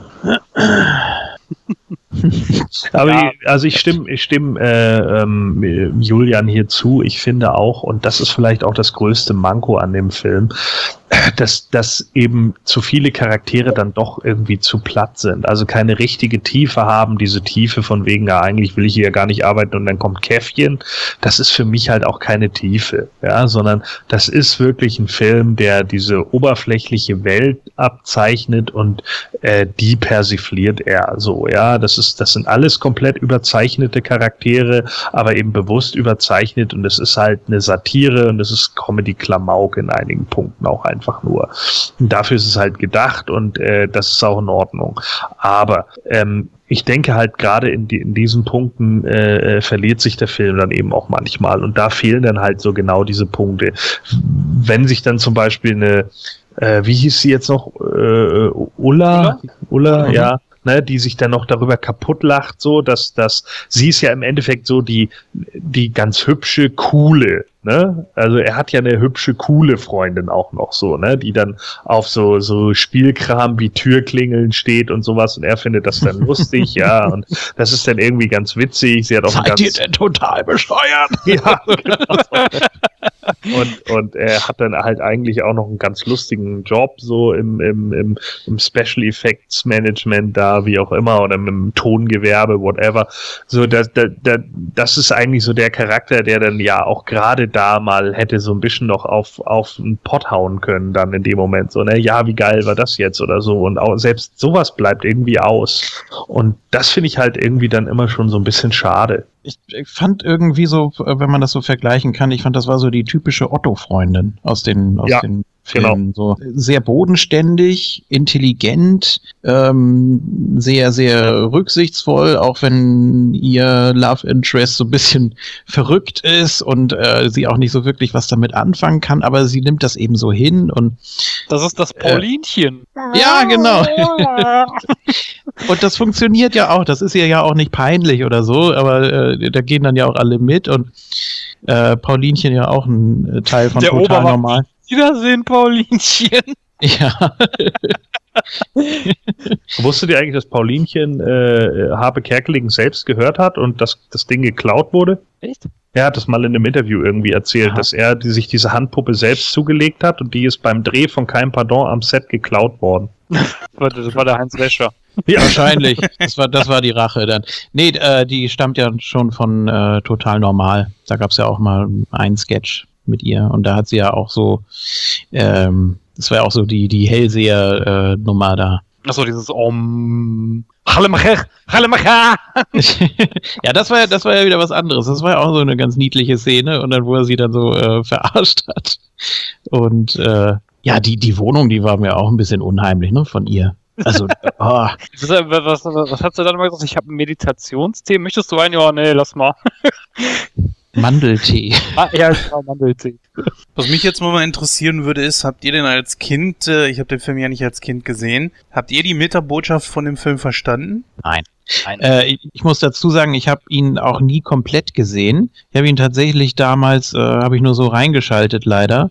Und dann habe ich ihn, glaube ich, mal auf äh, Premiere analog gehört. So, und da konnte ich natürlich nicht so viel mit anfangen dann. Und ich glaube, so richtig komplett und bewusst habe ich ihn erst heute gesehen, ja. Also, was ich sagen muss, ich habe den Film als Kind gesehen. Ich habe den sogar öfters gesehen. Ich hatte den nämlich auf VHS damals. Mir ist als Kind, der klar, die Botschaft des Films ist mir, ein, weiß ich nicht, habe ich natürlich nicht verstanden. Aber was ich aber auch als Kind nicht äh, gerafft habe, das ist mir auch erst später aufgefallen, nämlich, dass die Uschi Blum der Kerkeling ist. Ach, guck an. Das ist mir, ja, das ist mir, also als Kind ist mir das nicht aufgefallen. Ja, das ist klar. Es kommt natürlich dann auch wieder drauf an, wie alt man da ist. Ne? Also wie gesagt, ich habe den ja das erste Mal mit 15, 16 gesehen und da wurde mir die, die, die Persiflage auf das Business schon irgendwie klar. Ob ich jetzt jeden Wi- Witz dann gleich beim ersten Mal gucken äh, geblickt habe, würde ich jetzt mal zu bezweifeln wagen, weil da auch viele Witze einfach drinne sind, die dann auch so ein bisschen untergehen, ne? ähm, die man dann auch äh, erst durch das Mehrfachsehen irgendwie äh, ja entdeckt. Das ist scheint ja auch in Gesamtdeutschland so gewesen zu sein. Ich meine, der der Film wurde ursprünglich, glaube ich, von einer halben Million Leute gesehen. Der wurde von der Presse, wie gesagt, eben nicht großartig aufgenommen, weil ich auch glaube, dass er für 93 vielleicht auch seiner Zeit ein bisschen voraus war. Manchmal hat das ja auch einfach was mit Zeit und Ort zu tun. So was weiß ich, wie es ja auch manchmal mit Musik ist, ne? Sunshine Reggae von Laid Back wurde, glaube ich, auch drei Jahre später nochmal rausgebracht und wurde erst dann ein Hit oder West End Girls von den Pet Shop Boys, weil es besser in die 80er denn in die 70er passte, so. Und ich denke halt, wenn der Film vielleicht so sechs, sieben Jahre später rausgekommen wäre, wäre der, hätte der, glaube ich, eine ganz andere, äh, hätte der wahrscheinlich eine ganz andere Wahrnehmung gehabt, auch so im, im öffentlichen Interesse.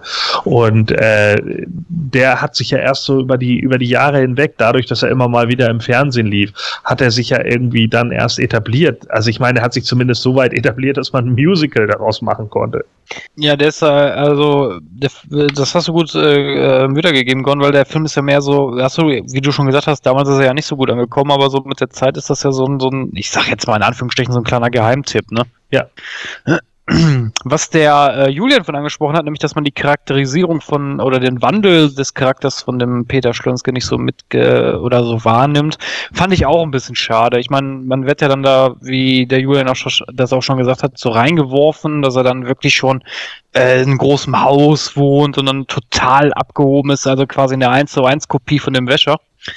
Ähm, fand ich auch ein bisschen schade. Also ich finde, da hätte man vielleicht so ein paar Szenen mehr drehen können, wo man das so vielleicht so ein bisschen sieht, wie er sich verändert.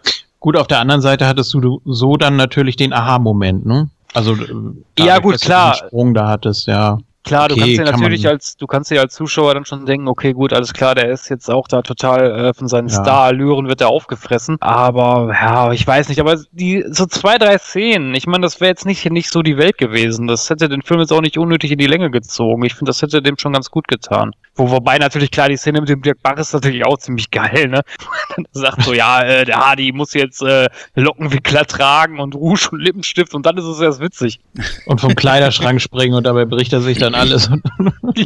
Nee, nee, nee, nee, nee, das geht so nicht.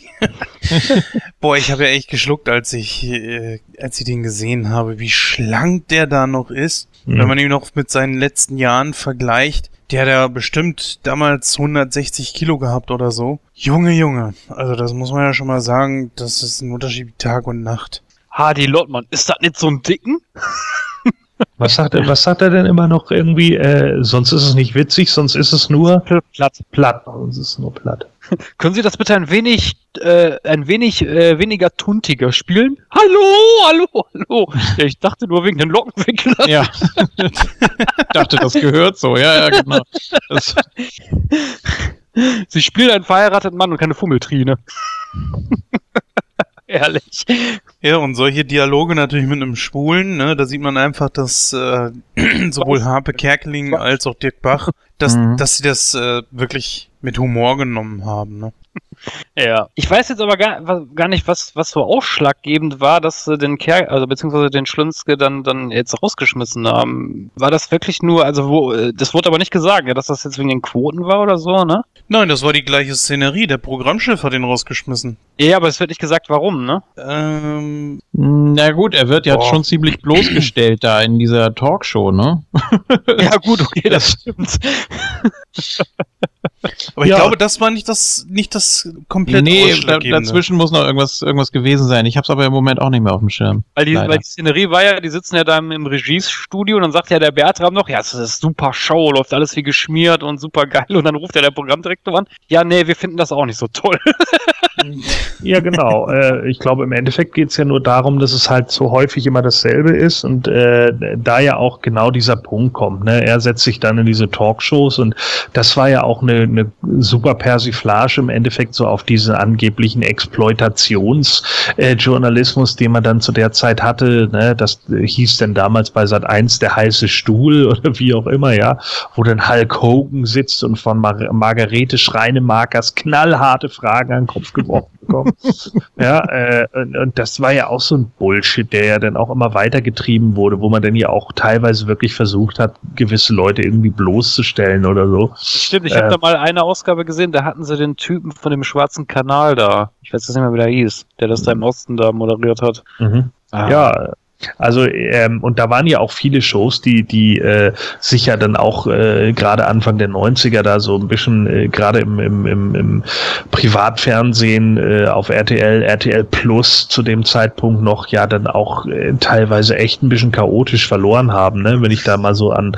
an Dallas oder so denke, wo dann Karl Dall irgendwie so lange Bier gesoffen hat, bis er am Ende der Show komplett besoffen war und wirklich beleidigt wurde gegenüber einigen äh, äh, Gästen, äh, wobei ich es witzig fand, was er zu Roland Kaiser gesagt hat damals, ne, wo er dann meinte, ja, hier äh, dein Hit da, Santa Maria, ne, der ist ja auch irgendwie geklaut und einen anderen hattest du ja nicht. Und dann sagte er, doch, hatte ich, äh, sieben Fässer Wein. Und dann sagte Karl Dahl, kenne ich nicht, war wohl doch nur einer. Ja, das ist schon bitter, ne? Also, So, und dann ist halt, dann ist halt irgendwie, äh, Roland Kaiser hat dann ja auch ent entrüstet die Show verlassen und so, weil er dann sagte, das muss ich mir hier nicht geben. Und ähm, ja, ich, ich denke halt so, da hat man das dann ja auch nochmal so gezeigt, ne? Da wird dann so alles irgendwie im Endeffekt die, die, die Mutter, also Volkmann, da hat überhaupt nichts zu erzählen, ne? Muss dann das Klo vor der Kamera zeigen, weil, weil es eigentlich in ihrem Leben überhaupt nichts zu berichten gibt und so. Und Mhm. die, die Großeltern erzählen die immer gleichen Geschichten über den Henne und über, darüber, dass die Oma mit dem Bollerwagen rumgelaufen ist und das ist es dann. Und Kerkeling versucht dann da halt irgendwie alles so ein bisschen runterzuspielen, weil er sich natürlich da vor der Kamera nicht die Blöße geben will. Ne? Und dann äh, sagt halt irgendwann, glaube ich, einfach nur der Programmdirektor, ja, die Show ist halt einfach zu gleich, das, der, der, der hat's nicht mehr, der Junge, der hat kein Pep mehr. Aber die kleine Bettina, die hat den Pep. Ja, die hat den Pep, ja. Ich finde es ein bisschen komisch äh, und da habe ich auch wieder so gesehen, dass der Film sehr platt ist in dieser Szene mit seinem Geburtstag und Ulla, wo er die Ulla dann hier so relativ schnell abfertigt. Ne? Ja, ich habe Mhm. mehr oder minder keine Zeit für dich. Ähm, dann wird er rausgeschmissen, geht natürlich sofort zu ihr, sie pumpt ihn an an der Tür. Äh, und haut ihm dann die Tür vor der Nase zu. Und eigentlich wäre das jetzt ja auch wieder so die Möglichkeit gewesen für eine tiefgreifendere Story. Aber nee, er klingelt einfach mit der alten Klingel, die sie so toll findet. ja. äh, äh, und sie dann sofort, oh ja, super, ich nehme dich zurück. Da habe ich auch gedacht, so, schlau, also bist halt doch ein bisschen oberflächlich, ne? Also, das war ja auch ein bisschen komisch. Also, aber gut, ich meine, äh, ich denke halt einfach, Habe Kerkeling hat es nicht so angesetzt, ne? Und nicht so angelegt. Und das sind aber irgendwie alles so ein paar Dinge, Dinger, ich finde irgendwie, das sind so Sachen, die man irgendwie aufbaut und dann nicht zu Ende führt.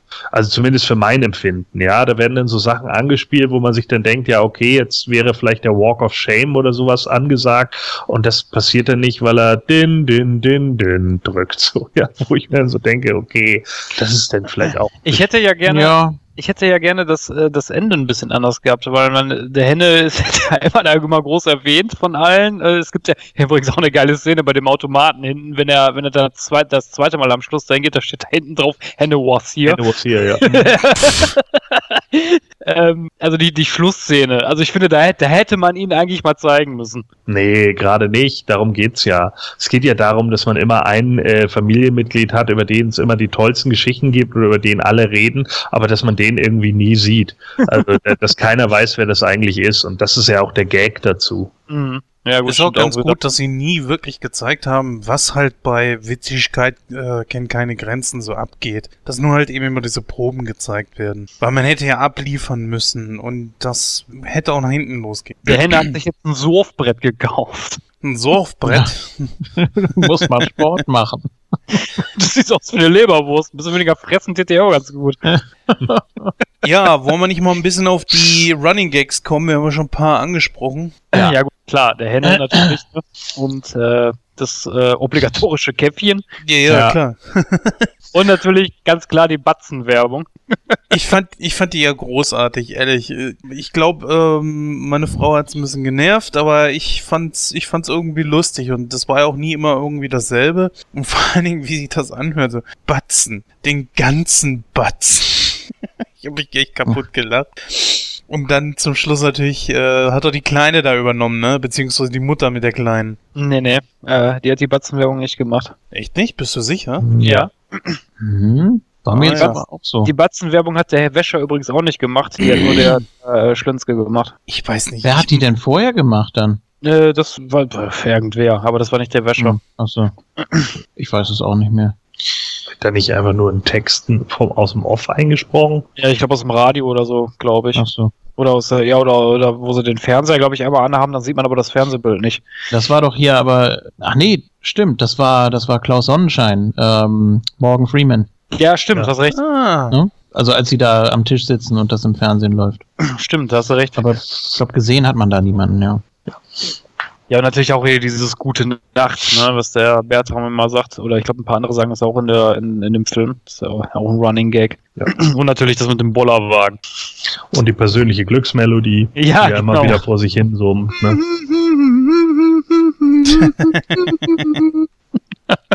Das, ja, das verkauft auch keiner so gut wie Harpe Kerkeling, ne? Also so dieses, dieses Summen und diese Nervosität und so, ich weiß nicht, kennt ihr von äh, Total Normal, der Junge mit der Mundharmonika, wo da die Mhm. Geschwindigkeit äh, rauf und runter geht und er das alles so performen muss und herrlich. Ich finde auch seine Zeit war einfach so in den 90ern, so ab den 2000ern, ach, ich weiß nicht. Horst Schlemmer konnte ich nicht wirklich was abgewinnen. Es gab natürlich lustige Sachen, ganz klar, ja, will ich auch gar nicht sagen. Obwohl der, diese, dieser Film über die Horst Schlemmer Partei, ich weiß gerade nicht, wie Ja. er heißt, so egal ist mir der Film. Dazwischen Ah. gab's ja noch äh, hier Samba in Mettmann, habe ich auch noch nicht gesehen, habe ich mir jetzt Ja, aber auch mal so auf Oder aber auch heftig zerrissen. Also Ja. Las Ja. Piranhas oder so ähnlich hieß der Film, Hm? glaube ich. Las Piranhas oder so ähnlich. Dieser komische Dance-Club oder wo die da waren. der Obwohl, so äh, ich bin dann mal weg, wo er nicht wirklich selber mitgespielt hat. Der kam natürlich super an. Ich habe ihn noch nicht gesehen. Würde ich gern mal. Ja gut, das beruht ja auf dem Buch, was er geschrieben hat, ne? Ja, gut, aber äh, dann ist es zwar nicht mit ihm, aber eben halt durch. Ja, und das ist ja auch was. Der Erfolg, äh, das, das zieht's ja mit. Ist ja normal. du meintest, ich kandidiere, ne? Mhm. Oh Gott. Wie gesagt, ich, ich bin nicht so der Horst Schlemmer-Fan und äh, ich fand ihn jetzt auch so als Synchronsprecher nicht so der absolute Burner. Es muss nicht an ihn gelegen haben, hier in Frozen als der, äh, wie hieß dieser Olaf. Olaf. Olaf, ja, fand ich nicht so witzig, wenn ich ehrlich bin. Das muss nicht an Kerkeling gelegen haben, aber pff, weiß nicht, Ja, ich das fand Ding, eigentlich, der Kerkling hat mit seiner Show hier, darüber lacht die Welt, eigentlich ganz gute Sachen gemacht. Ich weiß nicht, kennt ihr, kennt ihr diese Szene, wo er bei irgendeinem Streitthema im Fernsehen war, mit, mit, den, mit diesen Wildsäulen, die er abknallen will? Kennt ihr das zufällig? Mhm. Nee. Ja, das war irgendwie so, so, eine, so eine Talkshow oder was, keine Ahnung. Und da war er als, als Normalbürger verkleidet in dieser Talkshow. Gegen ihm über saß ein Förster. Und der hat sich dann immer so tierisch darüber aufgeregt, dass irgendwelche Wildsäue bei ihm im Garten irgendwie rumwildern und er will die dann irgendwie abknallen und so. Saugeil, wie er das gespielt hat. Und ich glaube, ich glaube, bei Viva war er ja auch mal irgendwie als, als, äh, als so ein schwedischer Rocksänger oder was. Und dann haben die da irgendwie das ganze Studio nachher aus, fast auseinandergenommen und äh, bis sie das dann aufgelöst haben, dass das der Kerkeling ist, ne? Ja. Ja, ich meine, der hat schon seine Sachen gehabt, so, ne? Auch, äh, was weiß ich, als er da die, die, was war das, die Königin von Belgien oder was war das? Beatrice, ne? Ja, genau. So nachgemacht hat und so, der hat schon seine Sachen gehabt und der hatte natürlich auch große Comedy. Also ich sag ja, ne, äh, äh, das Lamm schrie Hurz, das war schon Ja, eine geile stimmt. Nummer. Also bitte. Ja, das, Geil, das Geilste daran fand, fand ich immer, immer bei der Nummer, dass die Leute, die da saßen, die so auf super schlau getan haben, dann Ja, natürlich. versucht haben, darüber zu diskutieren. Ja, richtig. Und darum geht's ja, ne? Wo, wobei der eine ja dann schon gesagt hat, irgendwie, also irgendwas stimmt hier nicht, ne? Oder, oder ich weiß nicht, was der Quatsch hier soll, so, dem, dem ist das schon äh, aufgefallen, aber die anderen Leute haben es halt irgendwie versucht, so total seriös zu interpretieren. Und äh, was er damit ja im Endeffekt nur gezeigt hat, ist, äh, bei Germanistik oder wie auch immer, du kannst in jeden Scheiß irgendwas rein interpretieren, wenn du nur willst, so, ja.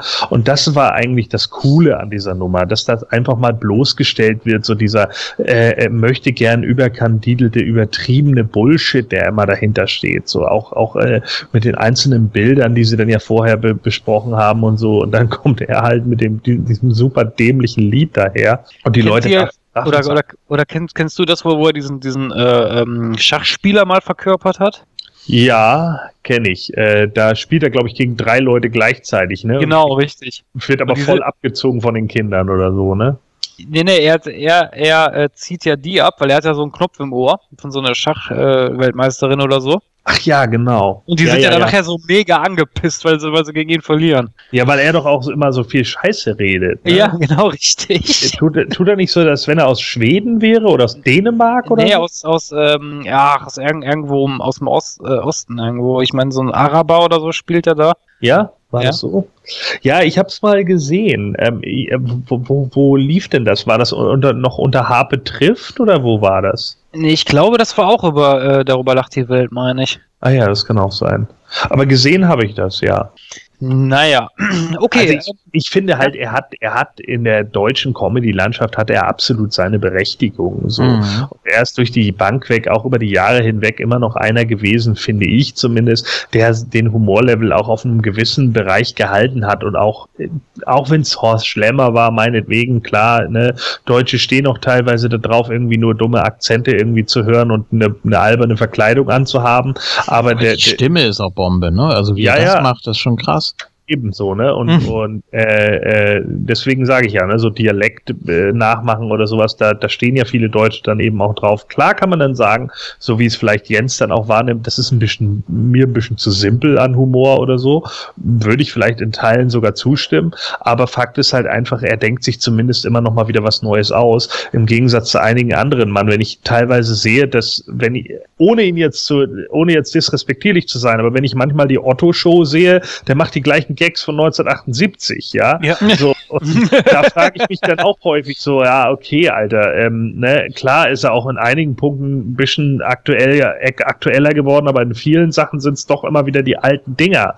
Und das ist natürlich dann auch teilweise ein bisschen eintönig so. Also das muss ich dann, äh, äh, muss ich dann eben Kerkeling doch noch irgendwie wieder zugute halten, dass er sich dann doch immer noch mal wieder neue Sachen ausgedacht hat, was ja in dem Moment dann auch einfach für ihn spricht, einfach der, um der Kreativität willen. Ja, muss ich auch so sagen. Also ich finde sowieso, dass viele deutsche Co äh, Comedians, die machen immer denselben Scheiß. Also ich will nicht sagen alle, aber es sind schon viele dabei, die wirklich nur immer und immer wieder denselben Mist bringen. Und ich finde, Otto ist auch so ein Kandidat, da muss ich dir recht geben. Also, dass er Mhm. sein altes Programm immer jedes Mal aufwärmt. Ja. Naja. Ja, aber es funktioniert eben, ne? Und ich meine, Mhm. wenn man sich so ein bisschen anpasst und die alten Sachen dann mit einbaut, ich glaube, das ist schon ein ganz gutes Konzept. Nee. Äh, Ich meine, das ist, das gleiche, wie ich finde den Mario Bart auch total überschätzt mit seinem Mia. Kennst du das? Kennst du das? Kennst du das? Ja, der ist auch vollkommen überschätzt, aber der ist halt einer, der irgendwie in so einer, in so eine Pop-Nische reingeschlagen hat. Das ist halt auch wieder so ein typischer Fall von richtige Zeit, richtiger Ort und äh, Ja. der macht halt dann irgendwie Events und keine Ahnung, das geht dann halt auch besonders in, ins Ostdeutsche rein so und da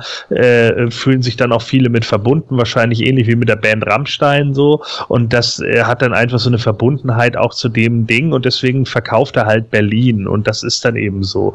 Aber der ist natürlich auch mittlerweile äh, überall, ja, also ich meine, den, den siehst du ja nun auch dauernd in irgendwelchen Werbespots, wo er dir Strom verkaufen will oder sonst irgendeinen Scheiß und das weiß ich, das weiß ich nur, weil ich jetzt die Oscars geguckt habe, ja. Ich gucke sonst kein Fernsehen und Mario Barth ist mir schon wieder so dermaßen präsent, dass ich einfach nur wieder denke, Gott sei Dank gucke ich kein Fernsehen mehr.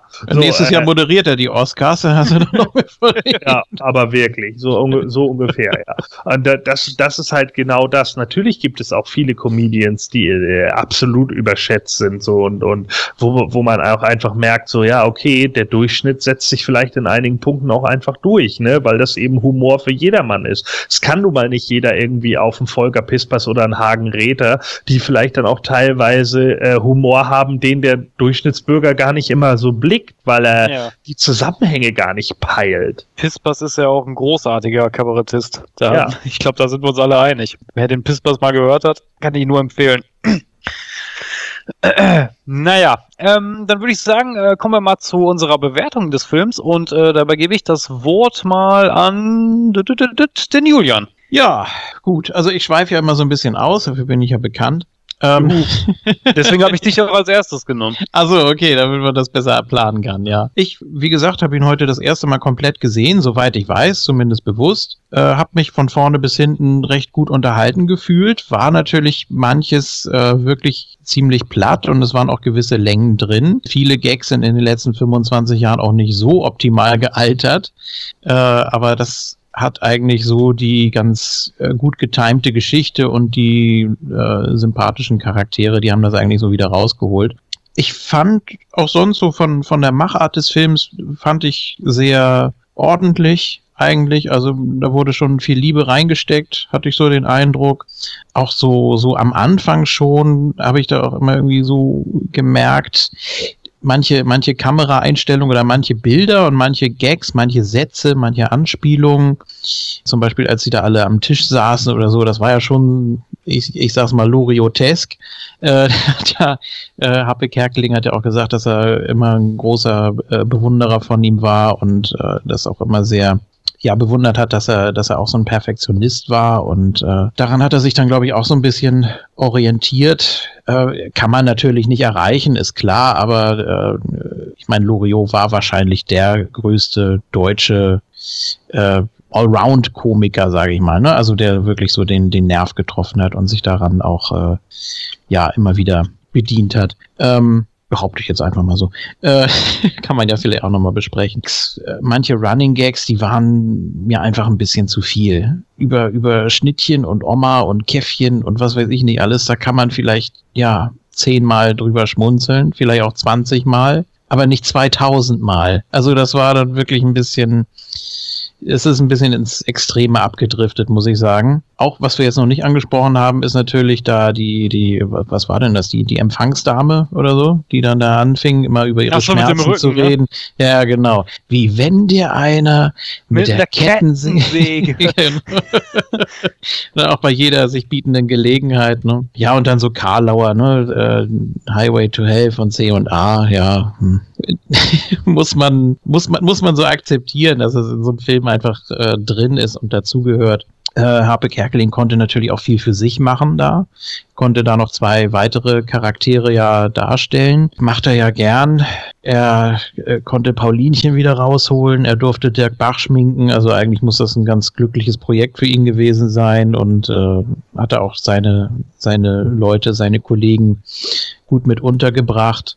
Wie gesagt, fand ich, fand ich unterhaltsam. Ich habe wirklich äh, drei, vier Mal auch gut gelacht und vor allem da bei seinen, äh, bei seinen Ausrastern. Das war wirklich schön, schön anzusehen und ja, herrlich gespielt auch von allen Beteiligten. Ja, für das, was es sein soll, deutsche Komödie Anfang der 90er, Fernsehsatire, Fernsehsatire. Hm, weiß nicht, ich muss ihn noch ein paar Mal gucken. Vielleicht finde ich ihn dann besser. Ich bin jetzt im Moment so bei 78 vielleicht. Gordon, deine Meinung? Ja, ich kann mich dem ähm, großen Teil anschließen. Ähm, also äh, klar, äh, ich finde halt, wie gesagt, auch vielleicht ist es auch ein bisschen äh, falscher Zeitpunkt gewesen für diese Form von Comedy, äh, für diese Form von Humor. Aber ich denke, er hat den Humor in Deutschland auch wieder ein Stück weit mitgeprägt, vielleicht sogar mehr, als es einigen bewusst ist. Ähm, er hat halt diesen diese Running Gag Aufbau, auch diesen Aufbau, Witze wirklich ad absurdum zu führen, also vollkommen übertrieben. Äh, weil, weil wo ich, ich kenne das halt selber so aus meinem Freundeskreis irgendwie, dass man dann so Witze macht, wo dann immer noch mal einer einen oben drauf legt, ne? So dass er dann irgendwie sagt, ja, okay, und dann äh, schneidet er die alle fünf Finger ab und dann ja, und dann packt er sie in den Mixer und schaltet die an, ja, und der, der, der die gemixten Finger, die kriegt dann der Hund zu trinken. So, ja, damit du die auch ja nicht wieder kriegst, so ungefähr. So. Und das sind natürlich hier auch genau diese Gags, ne? Die Mutter, die dann irgendwie weiter singt und später sind sie dann, kriegen sie ihre eigene CD-Kollektion im Fernsehen und dann darf sie auch noch die, die, die Show moderieren und diesen ganzen Quatsch. Das sind natürlich schon so Sachen. Äh, dass er dann auch eben dieses Übliche macht, was eben auch ein Otto gemacht hat oder so, das Spießbürgertum äh, zu verscheißern und sowas, das war ja auch eine ganz, äh, eine, ähm, war ja auch eine ganz äh, beliebte Sache in, in der Zeit 80er, 90er so sich eben darüber lustig zu machen, so über dieses gute Deutsche oder Altdeutsche irgendwie und dann dieses äh, ja bürgerliche untereinander lästern äh, und und irgendwie immer dieselben Geschichten zu erzählen, weil man sich sonst nichts zu erzählen hat und so. Dann natürlich, wie gesagt, ein bisschen äh, die Persiflage eben auf auf die Filme und auf aufs Showbusiness, dass das eben alles gar nicht so eitel Sonnenschein ist, wie es immer nach außen scheint. Was eben hier tatsächlich dann doch fehlt, was vielleicht auch den 90 Minuten geschuldet ist, die dann der Film irgendwie hatte oder so, oder weil es eben so angelegt war, ist, dass eben keiner der Charaktere wirklich richtige Tiefe hat. Und das wirkt dann in einigen Punkten einfach äh, platt und es wirkt eben, wie wir ja vorhin auch festgestellt haben, sag mal, wie lange macht er die Show eigentlich? Nur ein Jahr oder bla, wirkt halt dann teilweise einfach ein bisschen überhastet. Vielleicht ist da der, der Anfang auch zu slow pace äh, und, und am Ende muss es dann runtergerusht werden werden. So, das mhm. passiert ja auch manchmal ganz gerne und und äh, vielleicht ist das dann eben auch genau das. Da bringt er dann so seine Witzchen rüber mit dem, bitte geben Sie richtiges Gewicht ein. So, ja, das sind dann so die Gags. Das ist natürlich auch quotable, sind so Witze, die man äh, äh auch immer wieder ja wieder zitieren kann. Aber äh, vielleicht fehlt da dann eben auch so ein bisschen die Konsistenz für den Film. Deshalb äh, glaube ich, schließe mich dem Julian hier mal an und sag so, ja, 78 Prozent ist mir vielleicht sogar noch ein bisschen zu hoch. Ich sag mal eher 70 Prozent. Jens, hau raus. Also ich mache es ganz kurz, 73 Prozent. Ich habe den Film nicht als Kind geschaut, deswegen kriegt er auch nicht diese nostalgischen Bonuspunkte. Die Charaktere sind mir ein bisschen zu platt. Da hätte wirklich ein bisschen mehr Tiefe, ja, gut getan. Das fehlt einfach. Die Running Gags sind ganz witzig, äh, der hat wirklich großartige Momente, ist ja auch zu einem Stück Popkultur geworden, weil dieses Witzigkeit kennt keine Grenzen, dieses Lied ist ja wirklich äh, in die Popkultur eingegangen, ja, also mindestens einmal im Jahr höre ich irgendjemanden das äh, singen und ja, das zeigt ja eigentlich nur, äh, dass der Film dann auch irgendwo was richtig gemacht hat, also wenn etwas äh, im Gedächtnis geblieben ist, dann dieses Lied. Ansonsten fand ich ihn wirklich wirklich sehr interessant und ich werde ihn mir irgendwann nochmal angucken. Was ich allerdings sagen muss, ist, äh, ich habe es vorhin schon angesprochen, als Kind hätte ich wahrscheinlich diese unterschwellige Botschaft nicht verstanden. Hm. Ich muss sagen, ähm, der Film hat bei mir auch viele Nostalgiepunkte, die er gut machen kann. Wie gesagt, ich habe ihn als Film, äh, als Film, ja, ich habe ihn als Kind äh, ähm, öfters gesehen. Ich kann den Film mit mitsprechen, so oft habe ich ihn schon gesehen. Ähm, ich finde, ich finde ihn witzig. Die Running Gags funktionieren. Klar, er ist natürlich äh, flach von den Charakterisierungen her, keine Frage. Aber wie gesagt, ich glaube auch nicht wirklich, dass das Kerkling darum ging, da wirklich äh, super ausgereifte, reifte äh, Persönlichkeiten Persönlichkeiten darzustellen. Das äh, sollte der Film nicht hergeben und, und als solches funktioniert das auch.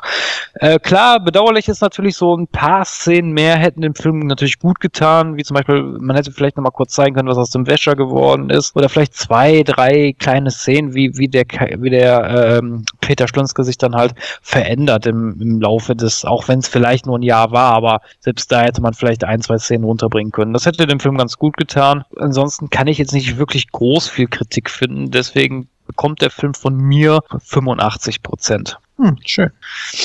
Ja, liebe Zuhörerinnen und Zuhörer, das war unsere Diskussion über kein Pardon. Das war schön mal über einen deutschen Film zu sprechen. Hatten wir, glaube ich, bisher noch gar nicht im Programm gehabt. Äh, deswegen war das mal ein kleines Highlight. Und ähm, ja, wenn ihr den Film kennt äh, und sagt, ja, äh, super Film oder sehe ich ein bisschen anders wie ihr, dann könnt ihr natürlich äh, gerne einen Kommentar dazu verfassen. Schreibt einfach in den, in den äh, ähm, Newszahlen oder hinterlasst ein Feedback auf unseren Social Medias. Wir kommen dann jetzt äh, zu Kino aktuell und da würde ich mal sagen, bis gleich.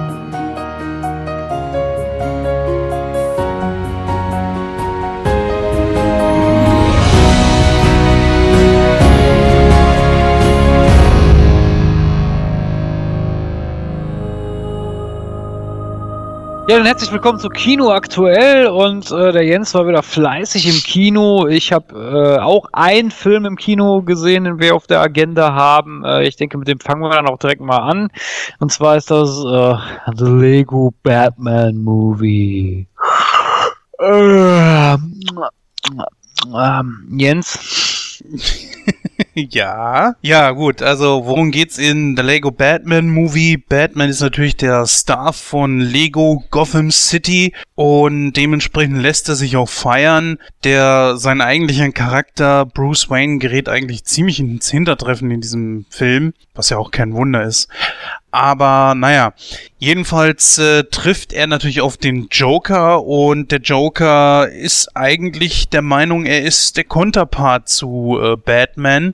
Und aber Batman res respektiert ihn nicht wirklich so und sieht ihn gar nicht so als den Gegner von sich und äh, sondern einfach als irgendwie einen x-beliebigen Schurken. Das kann natürlich der Joker dementsprechend nicht auf sich sitzen lassen. Vereint mehrere seine so Superschurken um sich, um dann gegen Batman vorzugehen. Und ja, das ist im Grunde genommen die Story des Films. Und äh, ja, also so, so kleine Nebenplots sind einfach, dass Batman so ein bisschen Bescheidenheit lernt und äh, er so mit seinem Sidekick Robin zusammenkommt. Ich glaube, noch irgendwer war dabei. War doch richtig, Christoph, oder? War nicht sogar Batgirl mit bei? War das Batgirl oder war das äh, Catwoman? Nee, ich glaube Batgirl meine ich. Ja, bin mir auch gerade nicht so sicher. Es ist jetzt ungefähr drei Wochen her, dass ich den Film gesehen habe oder zwei Wochen. Naja, auf jeden Fall, das ist eigentlich im Grunde genommen darum, worum es geht. Ja, wir haben, äh, was glaube ich sehr erwähnenswert ist, zumindest in der deutschen Synchro, äh, irgendwelche Stimmen, die tatsächlich auch mal irgendwo was mit Batman zu tun haben oder hatten. Ja, zum Beispiel Christian Bale, äh, Christian Bales deutsche Stimme. Mein Gott, Deutsch ist eine schwere Sprache. Sag doch einfach David Nathan. genau, David, David Nathan, er heißt ja nicht David. Hm. Der äh, spricht zum Beispiel den Batman. Äh, wir haben allerdings auch die gute Harley Quinn dabei, die jetzt äh, gesprochen wird von der Synchronsprecherin aus Suicide Squad. Ja, also wir haben hier einen ganzen großen Mix dabei. Das ist natürlich gewöhnungsbedürftig, aber ich finde es okay und äh, so hat man dann natürlich auch gleich einen schönen Bezug zu dem Ganzen. Ich denke, da, wo es eigentlich am meisten drauf ankommt, ist halt äh, die Animation, die wirklich super gemacht ist. Ich meine, man kennt es ja schon aus The Lego Movie. Da kann man, glaube ich, gar nichts gegen sagen. Das ist für mich auch 100 Übrigens, Prozent. das, äh, wo du gerade die Synchronsprecher genannt hast, äh, nicht zu vergessen, der Joker wird von Gronk synchronisiert. Ja. wer genau ist, wer genau war das denn jetzt eigentlich? Gronk ist ein Let's Player bei YouTube, ein ganz bekannter eigentlich. Ein ganz kleiner YouTuber mit viereinhalb Millionen Abonnenten, aber Ja. sonst kennt ihn keiner. Ja. Ich meine, der macht scheiß Let's Plays, aber er ist witzig.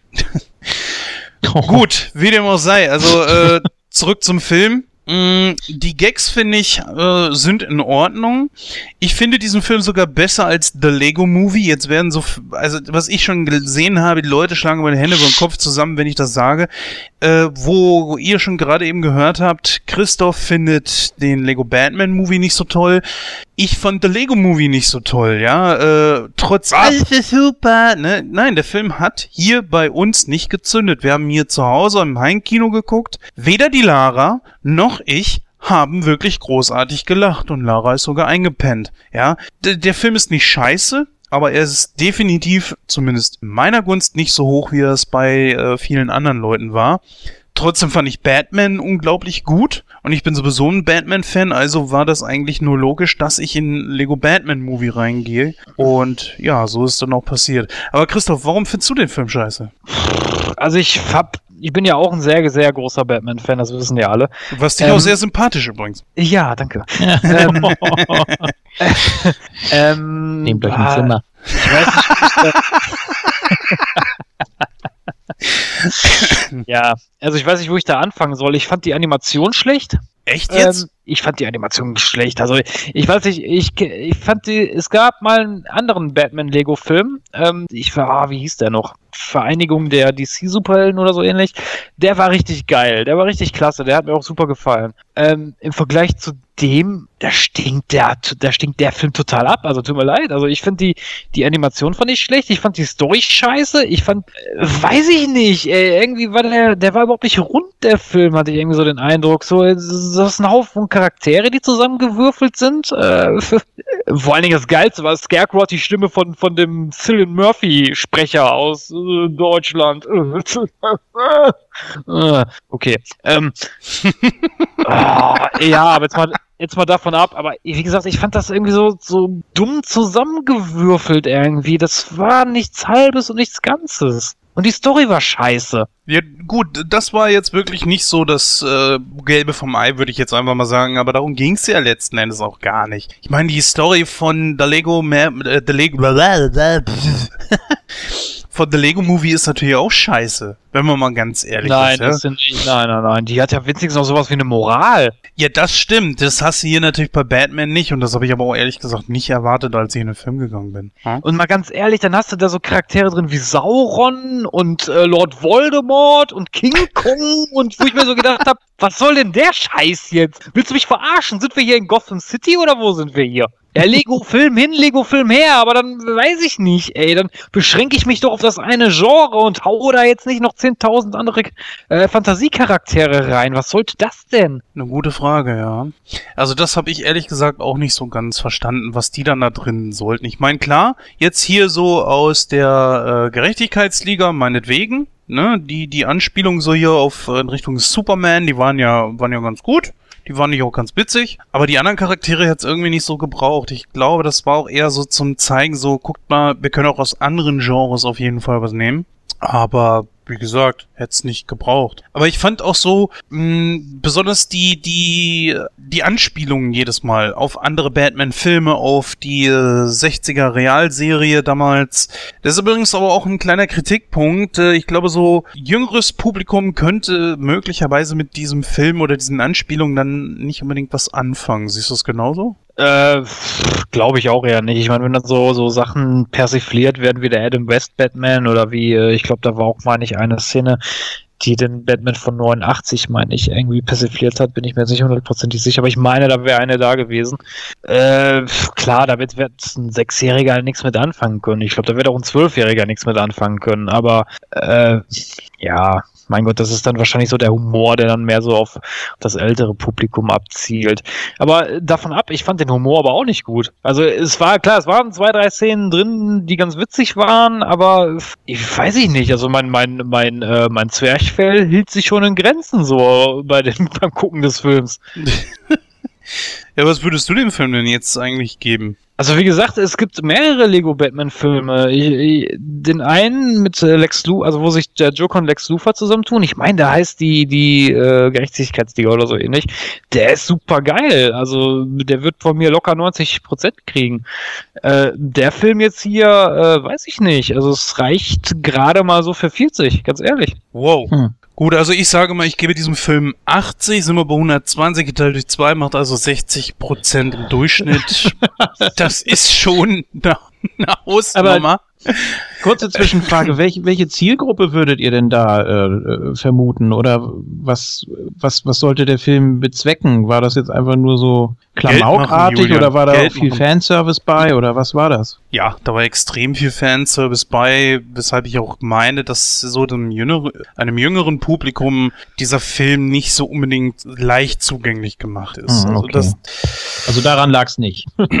Nein, aber um's kurz zu machen, du kannst mit jeder Altersgruppe da reingehen, ja. Ich, okay, vielleicht jetzt nicht mit Oma, die 80 Jahre alt ist, aber ansonsten, äh, ich glaube, bei diesem Film ist einfach äh, für jeden etwas dabei. Und wer der Lego-Movie gut fand, der wird auch diesen hier irgendwo mit in die Welt einschließen können, außer Christoph.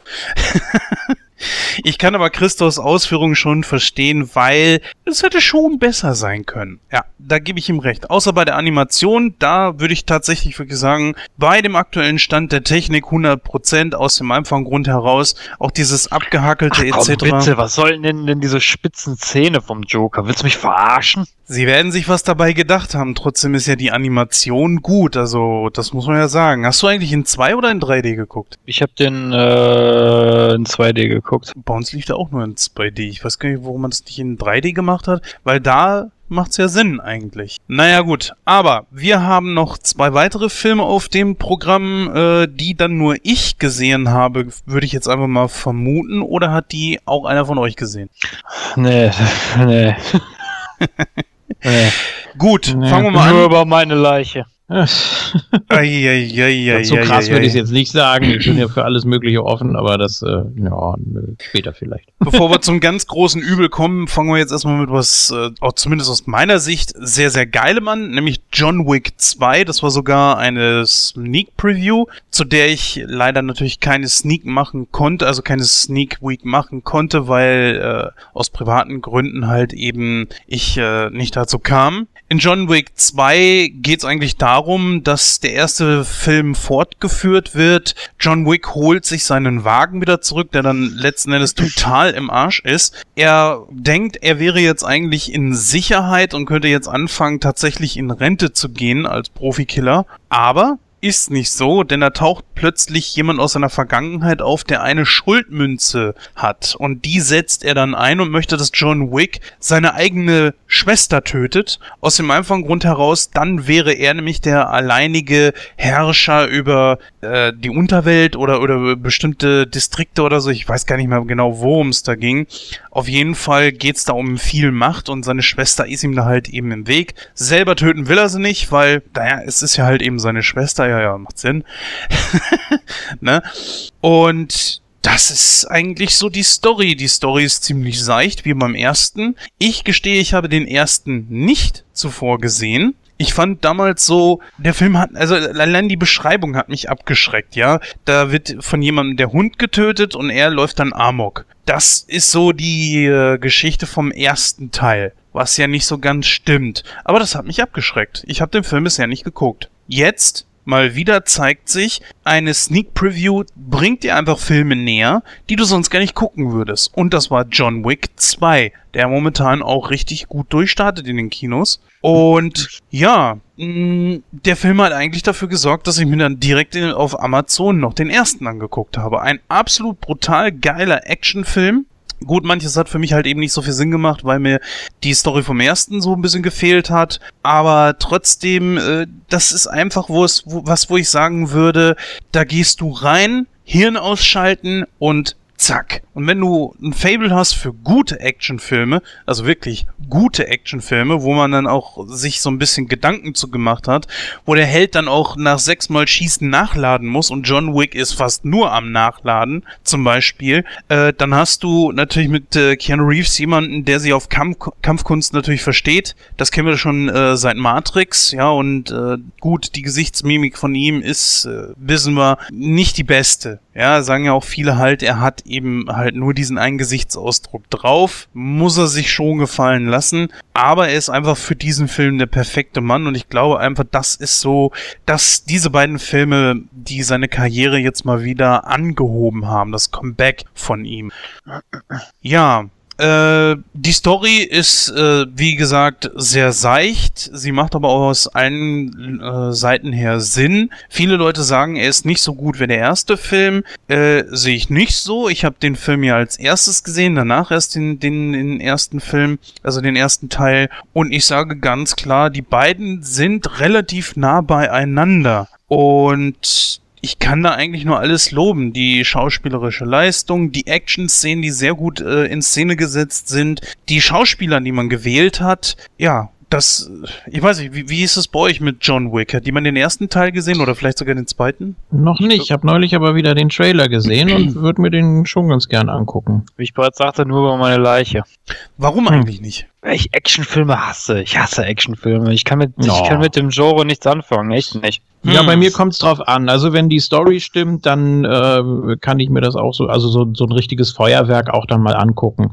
Wenn es wirklich jetzt sehr platt ist und überhaupt keinen Hintergrund hat, keinen roten Faden, keinen keinen Sinn dahinter, dann natürlich auch nicht. Ne? Also, aber ich differenziere da schon. Ja, ich glaube, wenn Gordon jetzt hier wäre, der ja gerade auf dem Klo ist, dann würde er mir wahrscheinlich zustimmen, dass das ein richtig guter Actionfilm eigentlich ist.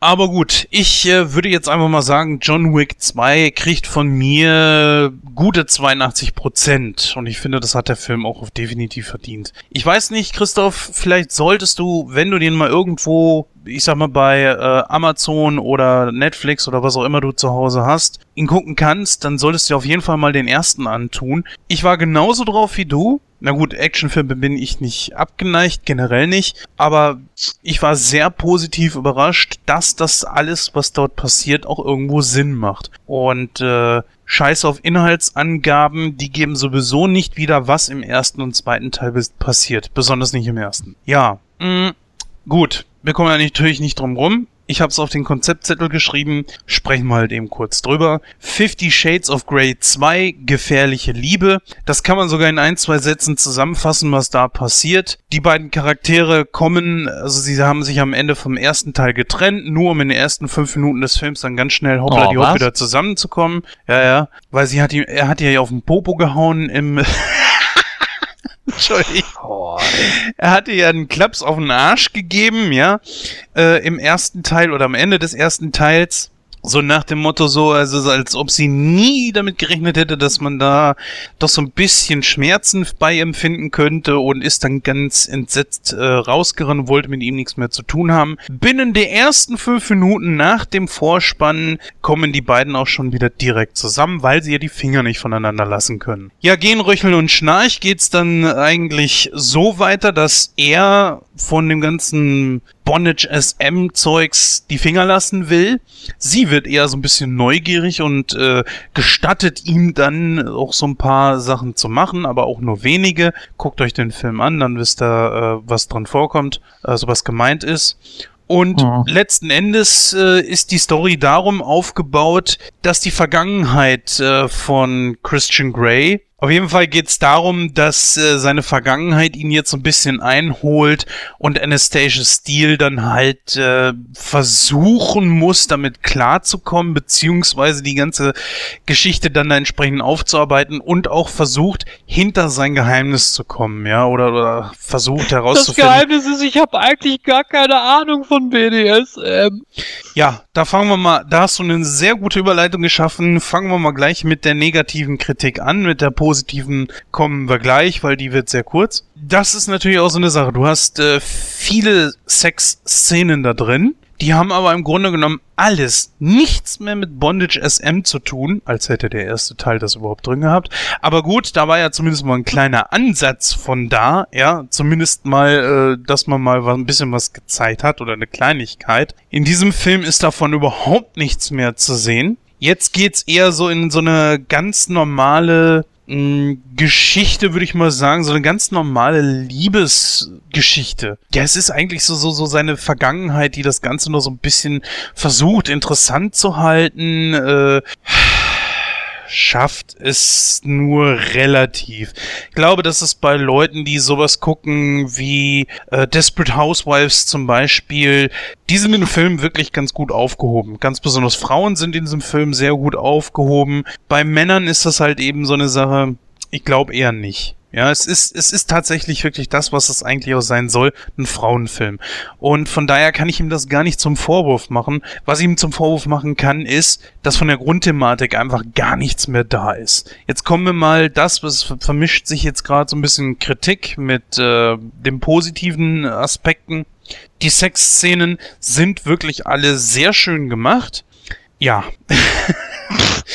Wofür sind die eigentlich drin? Ich, ich habe keine Ahnung, weil die Story funktioniert auch ohne das ganze Rumgevögel da.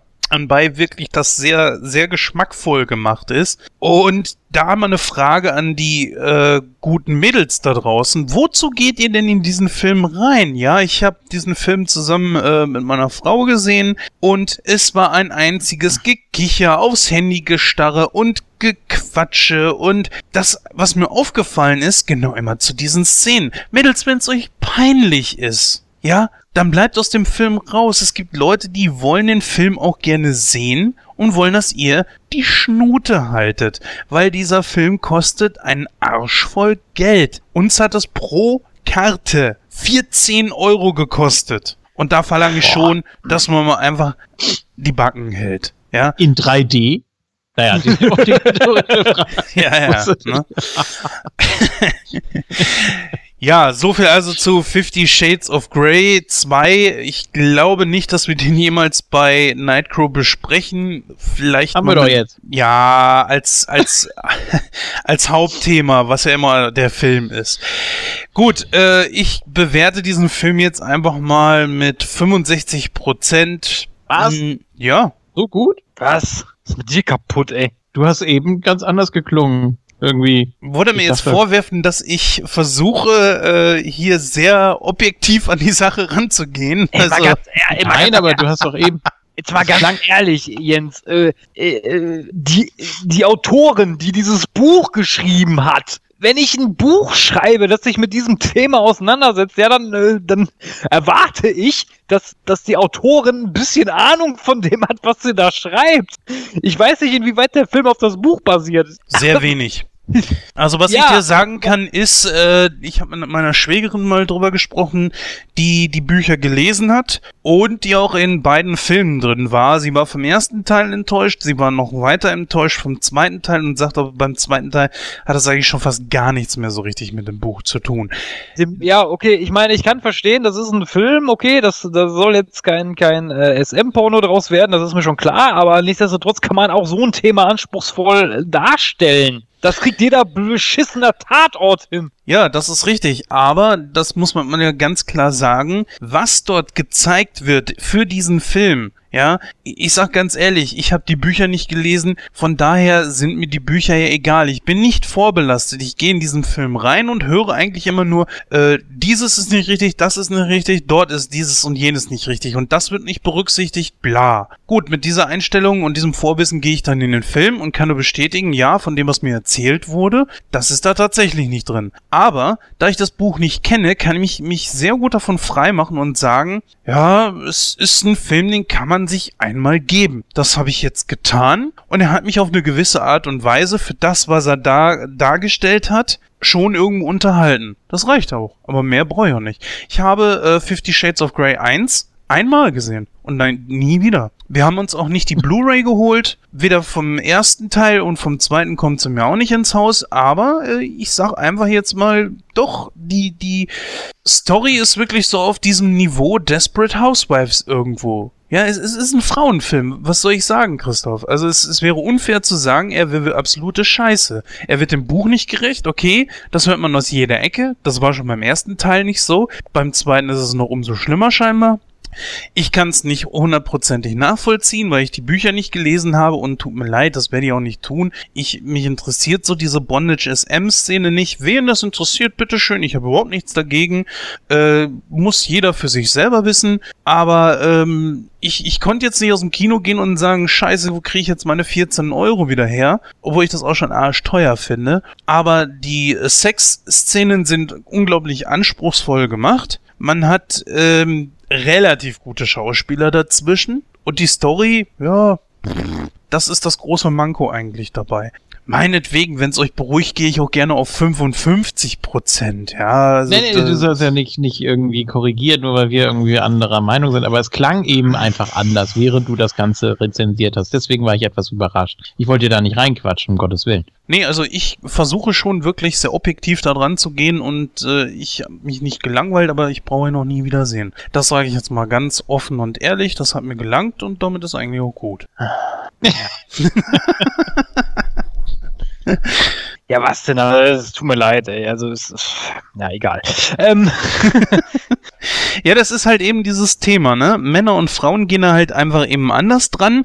Ich sag jetzt mal ganz brutal, äh, ich habe mir schon in dem Film die Frage gestellt, so, Frauen, ihr geht für sowas ins Kino und habt aber, wenn ihr das Ihr geht freiwillig in diesen Film. Ihr wisst, dort werden, wird nackte Haut gezeigt. Ihr wisst, dort wer- werden Sexszenen wie in einem Softporno. Das ist ja praktisch ein, ein Softporno auf gehobener Ebene. Auch wenn ich, glaube ich, dem Film noch ein bisschen Unrecht tue, aber bitteschön, ja. Äh, es sind extrem viele Sexszenen drin, wo ich mich manchmal auch gefragt habe, okay, das ist jetzt ein bisschen gestellt, ja. Also zu sehr reingedrückt. Sehr gut jetzt. Ich konnte mich eine Millisekunde beherrschen und dann hast du angefangen. Ja, äh, gut, worauf ich eigentlich hinaus will, ist, ich denke einfach so, Mädels, ihr geht in diesen Film rein, aber wenn es dann um wirklich richtige Pornos geht, ja, dann, äh, wo es auch unglaublich viele geschmacksvolle Pornos gibt, ja, dann äh, kriegt ihr eigentlich sofort das Laufen und nee und bah Jetzt und hör doch mal auf mit dieser Anspielung.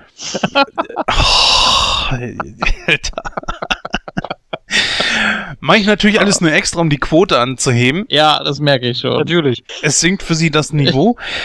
Und ja, aber es, es, es, es, ist ja, es ist ja tatsächlich so, ja. Also die, die Sexszenen dort in diesem Film sind, gehen so weit, wie es irgendwie nur möglich ist, ja. Man sieht nur kein männliches Geschlechtsteil und das weibliche eigentlich auch nicht wirklich, obwohl man schon auch da so weit geht, wie es irgendwie möglich ist. Und das ist eben halt das große Problem, was ich dabei habe.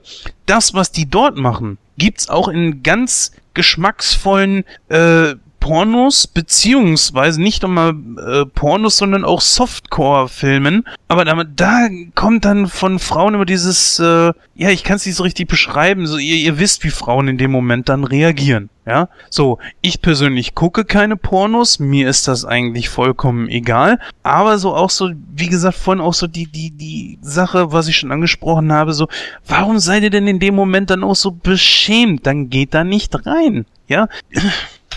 Aber wie gesagt, ich muss das nicht verstehen. Für mich ist dieser Film nicht gemacht. Jetzt zum Beispiel kommt bald Logan. Dieser Film hat ein, ich glaube, R-Rating in den USA. Das heißt, er wird genauso wie Deadpool am 18 sein. Da werden dann wahrscheinlich, der wird so brutal sein, dass viele Frauen dann wiederum sagen, das ist eigentlich nichts für mich. Und warum heißt denn morgen früh bei uns hier im Kino das Ding einfach Männerabend? Ja, weil das einfach ein Film ist für Männer. So, und natürlich haben dann auch die Frauen, ja, muss man ja auch mal ganz ehrlich sagen, natürlich haben auch die Frauen ein Anrecht auf, auf ihre Filme. Ja? Und ich, ich kann das, ich, ich, ich will es jetzt nicht durch den Dreck ziehen. Ich glaube, da habe ich auch nicht das Recht zu. Ja? Ja? Du, du verstehst mich falsch. Ich ziehe das nicht deswegen durch den Dreck. Ich ziehe den Film Nein, du hast es deswegen- überhaupt nicht, du hast es überhaupt nicht durch den Dreck Nein, gezogen. nein, nein, aber wes weswegen ich den Film einfach nur scheiße finde, ist, oder weswegen ich so Filme einfach nur scheiße finde, ist das äh, von der Grundthematik her, weil, ganz ehrlich, wenn ich, wenn ich, wenn ich das so hoch hype, so von wegen so, ja, ich setze mich jetzt hier super äh, äh, tiefgründig mit der BDSM-Szene auseinander, was der Film Mhm. aber de facto nicht tut. Also tut mir leid, dann ist das für mich, dann muss man den Film anders vermarkten, meiner Meinung nach. Also gehen wir jetzt mal von ähm, folgendem Szenario aus. Ich hätte den, das Buch gelesen und gehe dann in den Film rein. Dann würde ich einfach sagen, durchgefallen. Setzen, da kriegt er 20 Naja, gut, Prozent. Sekunde, Sekunde. Ich weiß, ich weiß aus, aus äh, äh, dass sich auch die Szene über das Buch aufgeregt hat. Okay. Weil das da auch nicht so vernünftig aufgedröselt wird, wie es, wie es denn tatsächlich, sage ich jetzt mal, in der Szene zugeht. Mhm. Kann ich jetzt nicht beurteilen, ich habe das Buch nicht gelesen, aber ähm, weiß ich nicht. Also beim Film scheint es ja dann tatsächlich noch schlimmer zu sein als im Buch. Also von daher weiß ich nicht. Also dann kann man von vornherein sagen, okay, das hier ist ein Liebesro äh, Liebesfilm fertig. Ich glaube, da Ja, wird sich keiner darüber aufregen. deswegen. Also wo der ist- erste Film sich noch ein bisschen mit der Thematik beschäftigt hat, fällt der zweite total raus.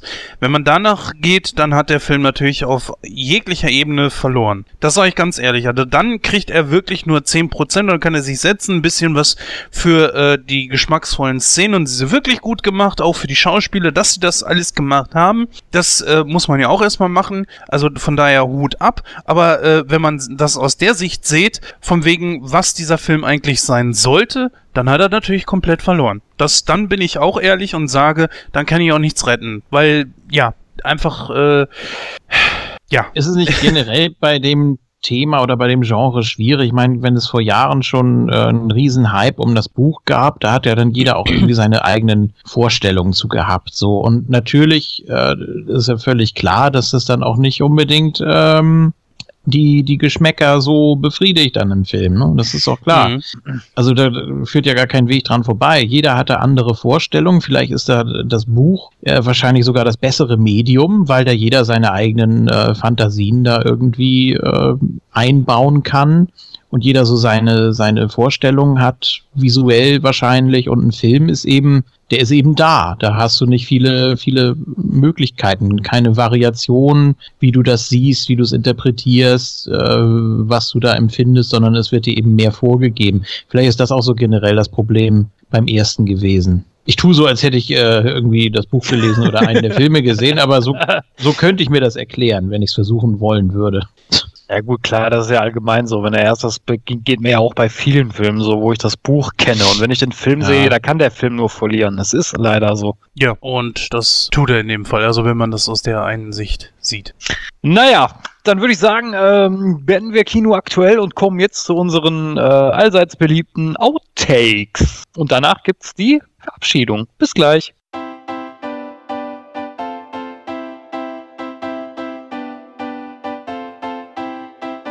Wie sieht's denn jetzt aus bei euch?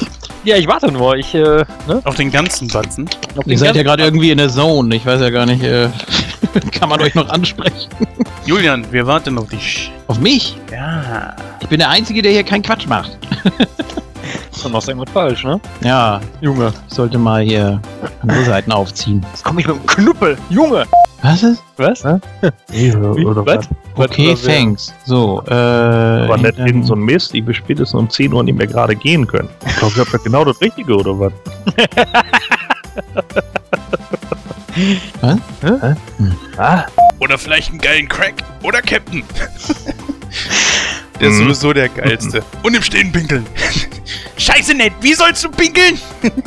Fahr zur Hölle, Alter. Ja, das wissen wir jetzt. Du wiederholst dich langsam. Ich mach dich kaputt. Ja, Kinder, aber das können wir anfangen? sollen wir jetzt starten, oder was? Oder wie, oder was, oder wer? Ich weiß nicht. Ähm, ich gerade Was, mal. hast du- was hast du gesagt? Ich kenne hier gar nichts. Soll ich das mal machen? Ich bin ganz stark. Hm, geh mal weg da, Junge. Ich habe ja einen ganzen Satz. Das ist äh, schön übersichtlich hier. Ja, wir beschränken dich auf das, was du kannst. Gordon, willst du jetzt ihm den letzten Satz auch noch streichen? Das ich habe irgend so eine Karikatur gefunden. Ich weiß noch nicht, worauf das sich beruhte. Aber, na, ist ja auch egal. Das klingt so nach einem Bud Spencer-Film. Das war Banana Joe. Meinetwegen auch das. Ich habe auch so eine schöne Farbe. Ich habe das Blasslila gekriegt. Ich krieg hier gleich Allüren. Hast du den lila gekriegt, du hast grau gekriegt, du Wurst. Nix, null, nothing, nada. Cute? Das ist nicht Cut? Oh, ja, stimmt, du hast recht, das ist Cut, ja. Cute. Ja, ich weiß, dass ich süß bin. Ja. So kann ich nicht arbeiten. Das ist dieser dicke Hamster mit dem Pinselbart. Der F Der Fuck. Gen genau der. Ja, Hä? Zwölf. Sehr schön. 14. Schnauze jetzt. Der Julian ist so unprofessionell. So kann ich nicht arbeiten. Ja. Mein Vati hat drei, Katzen. Grundsteine. Gordon, sing doch mal. Doch, er ist Christian, ne? Christian, genau. Der kann auch Kartoffelsalat heißen. Das ist Kartoffelsalat Grey. okay, ich äh, zähle dann mal. Oh, verdammt. Habe ich ganz vergessen. Zählen. Eins. Oh, ich bin der Zweite. Gut, wollen wir anfangen mit dem Hörspiel? Nee, lieber nicht. Ich hatte heute Morgen schönen Kaffee getrunken. Und ein Ei. Und einen Apfel. Bisschen mehr so. Pilze, Jens.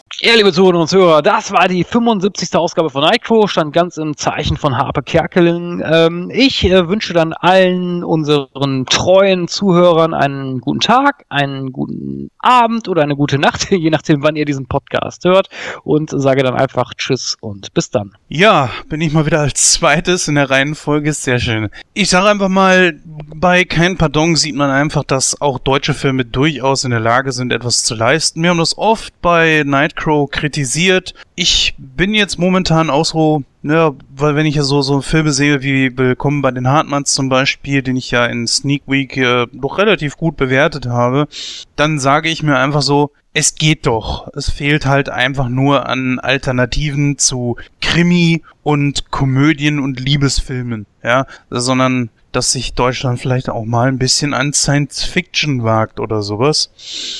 Ja, ansonsten äh, schaut mal bitte auf Facebook vorbei. Dort wird es die Tage eine Umfrage geben, wie euch denn Logan gefallen hat. Und da kann ich sagen, äh, ich werde in diesen Film mindestens zwei oder dreimal reingehen. Ich habe schon Karten für den morgigen Mittwoch. Äh, ich überlege sogar, ob ich vorher noch mal reingehe. Also ich bin sowas von extrem angehypt auf diesen Film. Ich will den unbedingt mehrfach sehen. Und ja, sonst bleibt mir eigentlich nur noch zu sagen, macht's gut, tschüss bis dann, wir hören uns beim nächsten Mal. Ja, der Gordon wird sicher seinen Abschlussgag wieder haben, deshalb äh, bin ich der Vorletzte jetzt wieder. Ähm, hat wieder sehr viel Spaß gemacht, war ein lustiger Film, werde ich mir noch öfter angucken. Ähm, ist natürlich auch ein Highlight und für mich eine große Ehre, hier bei der 75. Ausgabe dabei gewesen zu sein und äh, das erste Mal mit euch über einen deutschen Film gesprochen zu haben. Äh, ich denke, es wird nicht der letzte gewesen sein. Also mir fallen auf Anhieb ein paar ein, über die man durchaus sprechen kann, wobei ich jetzt auch kein großer Fan bin von deutschen Filmen, aber ein bisschen was kann man da vielleicht noch mal ins Auge fassen. Äh, ja, ja, mir fällt da sogar ein Film ein, der dir sehr gut gefallen könnte als Zeitreisefan. ja, dann hau raus. Und zwar Zärtliche Chaoten 2. Gut, vielleicht mal ein bisschen anderes Genre, das wäre ja auch nicht schlecht. Also äh, gibt ja vielleicht da ein paar Möglichkeiten. Mal sehen, was die Hörer sich so ausdenken für uns. Können uns ja gerne mal ein paar Ideen zukommen lassen. Ansonsten macht bitte bei der Umfrage mit und habt Spaß bei allem, was ihr macht, seht und hört. Ja, jetzt Bühne frei für Gordons Verabschiedung. Dankeschön. Bis zum nächsten Mal. Tschüss. Ja, tschüss bis dann und äh, ich mach's auch wieder ganz kurz, aber schmerzvoll. Wenn der Pate seinen Bruder erschießt, was ist das dann? Äh, Wenn der Pate seinen Bruder erschießt, Warte, ähm. kein Pardon? Genau, kein Pardon! Ja! oh nein. Übrigens, Gordon, du kriegst von mir jetzt einen neuen schönen Spitznamen. Da du immer der Letzte bist, nenne ich dich jetzt Ant-Man. Okay. Sag mal, Jens, wie geht denn deine persönliche Glücksmelodie? ähm, hör mal genau jetzt. Out.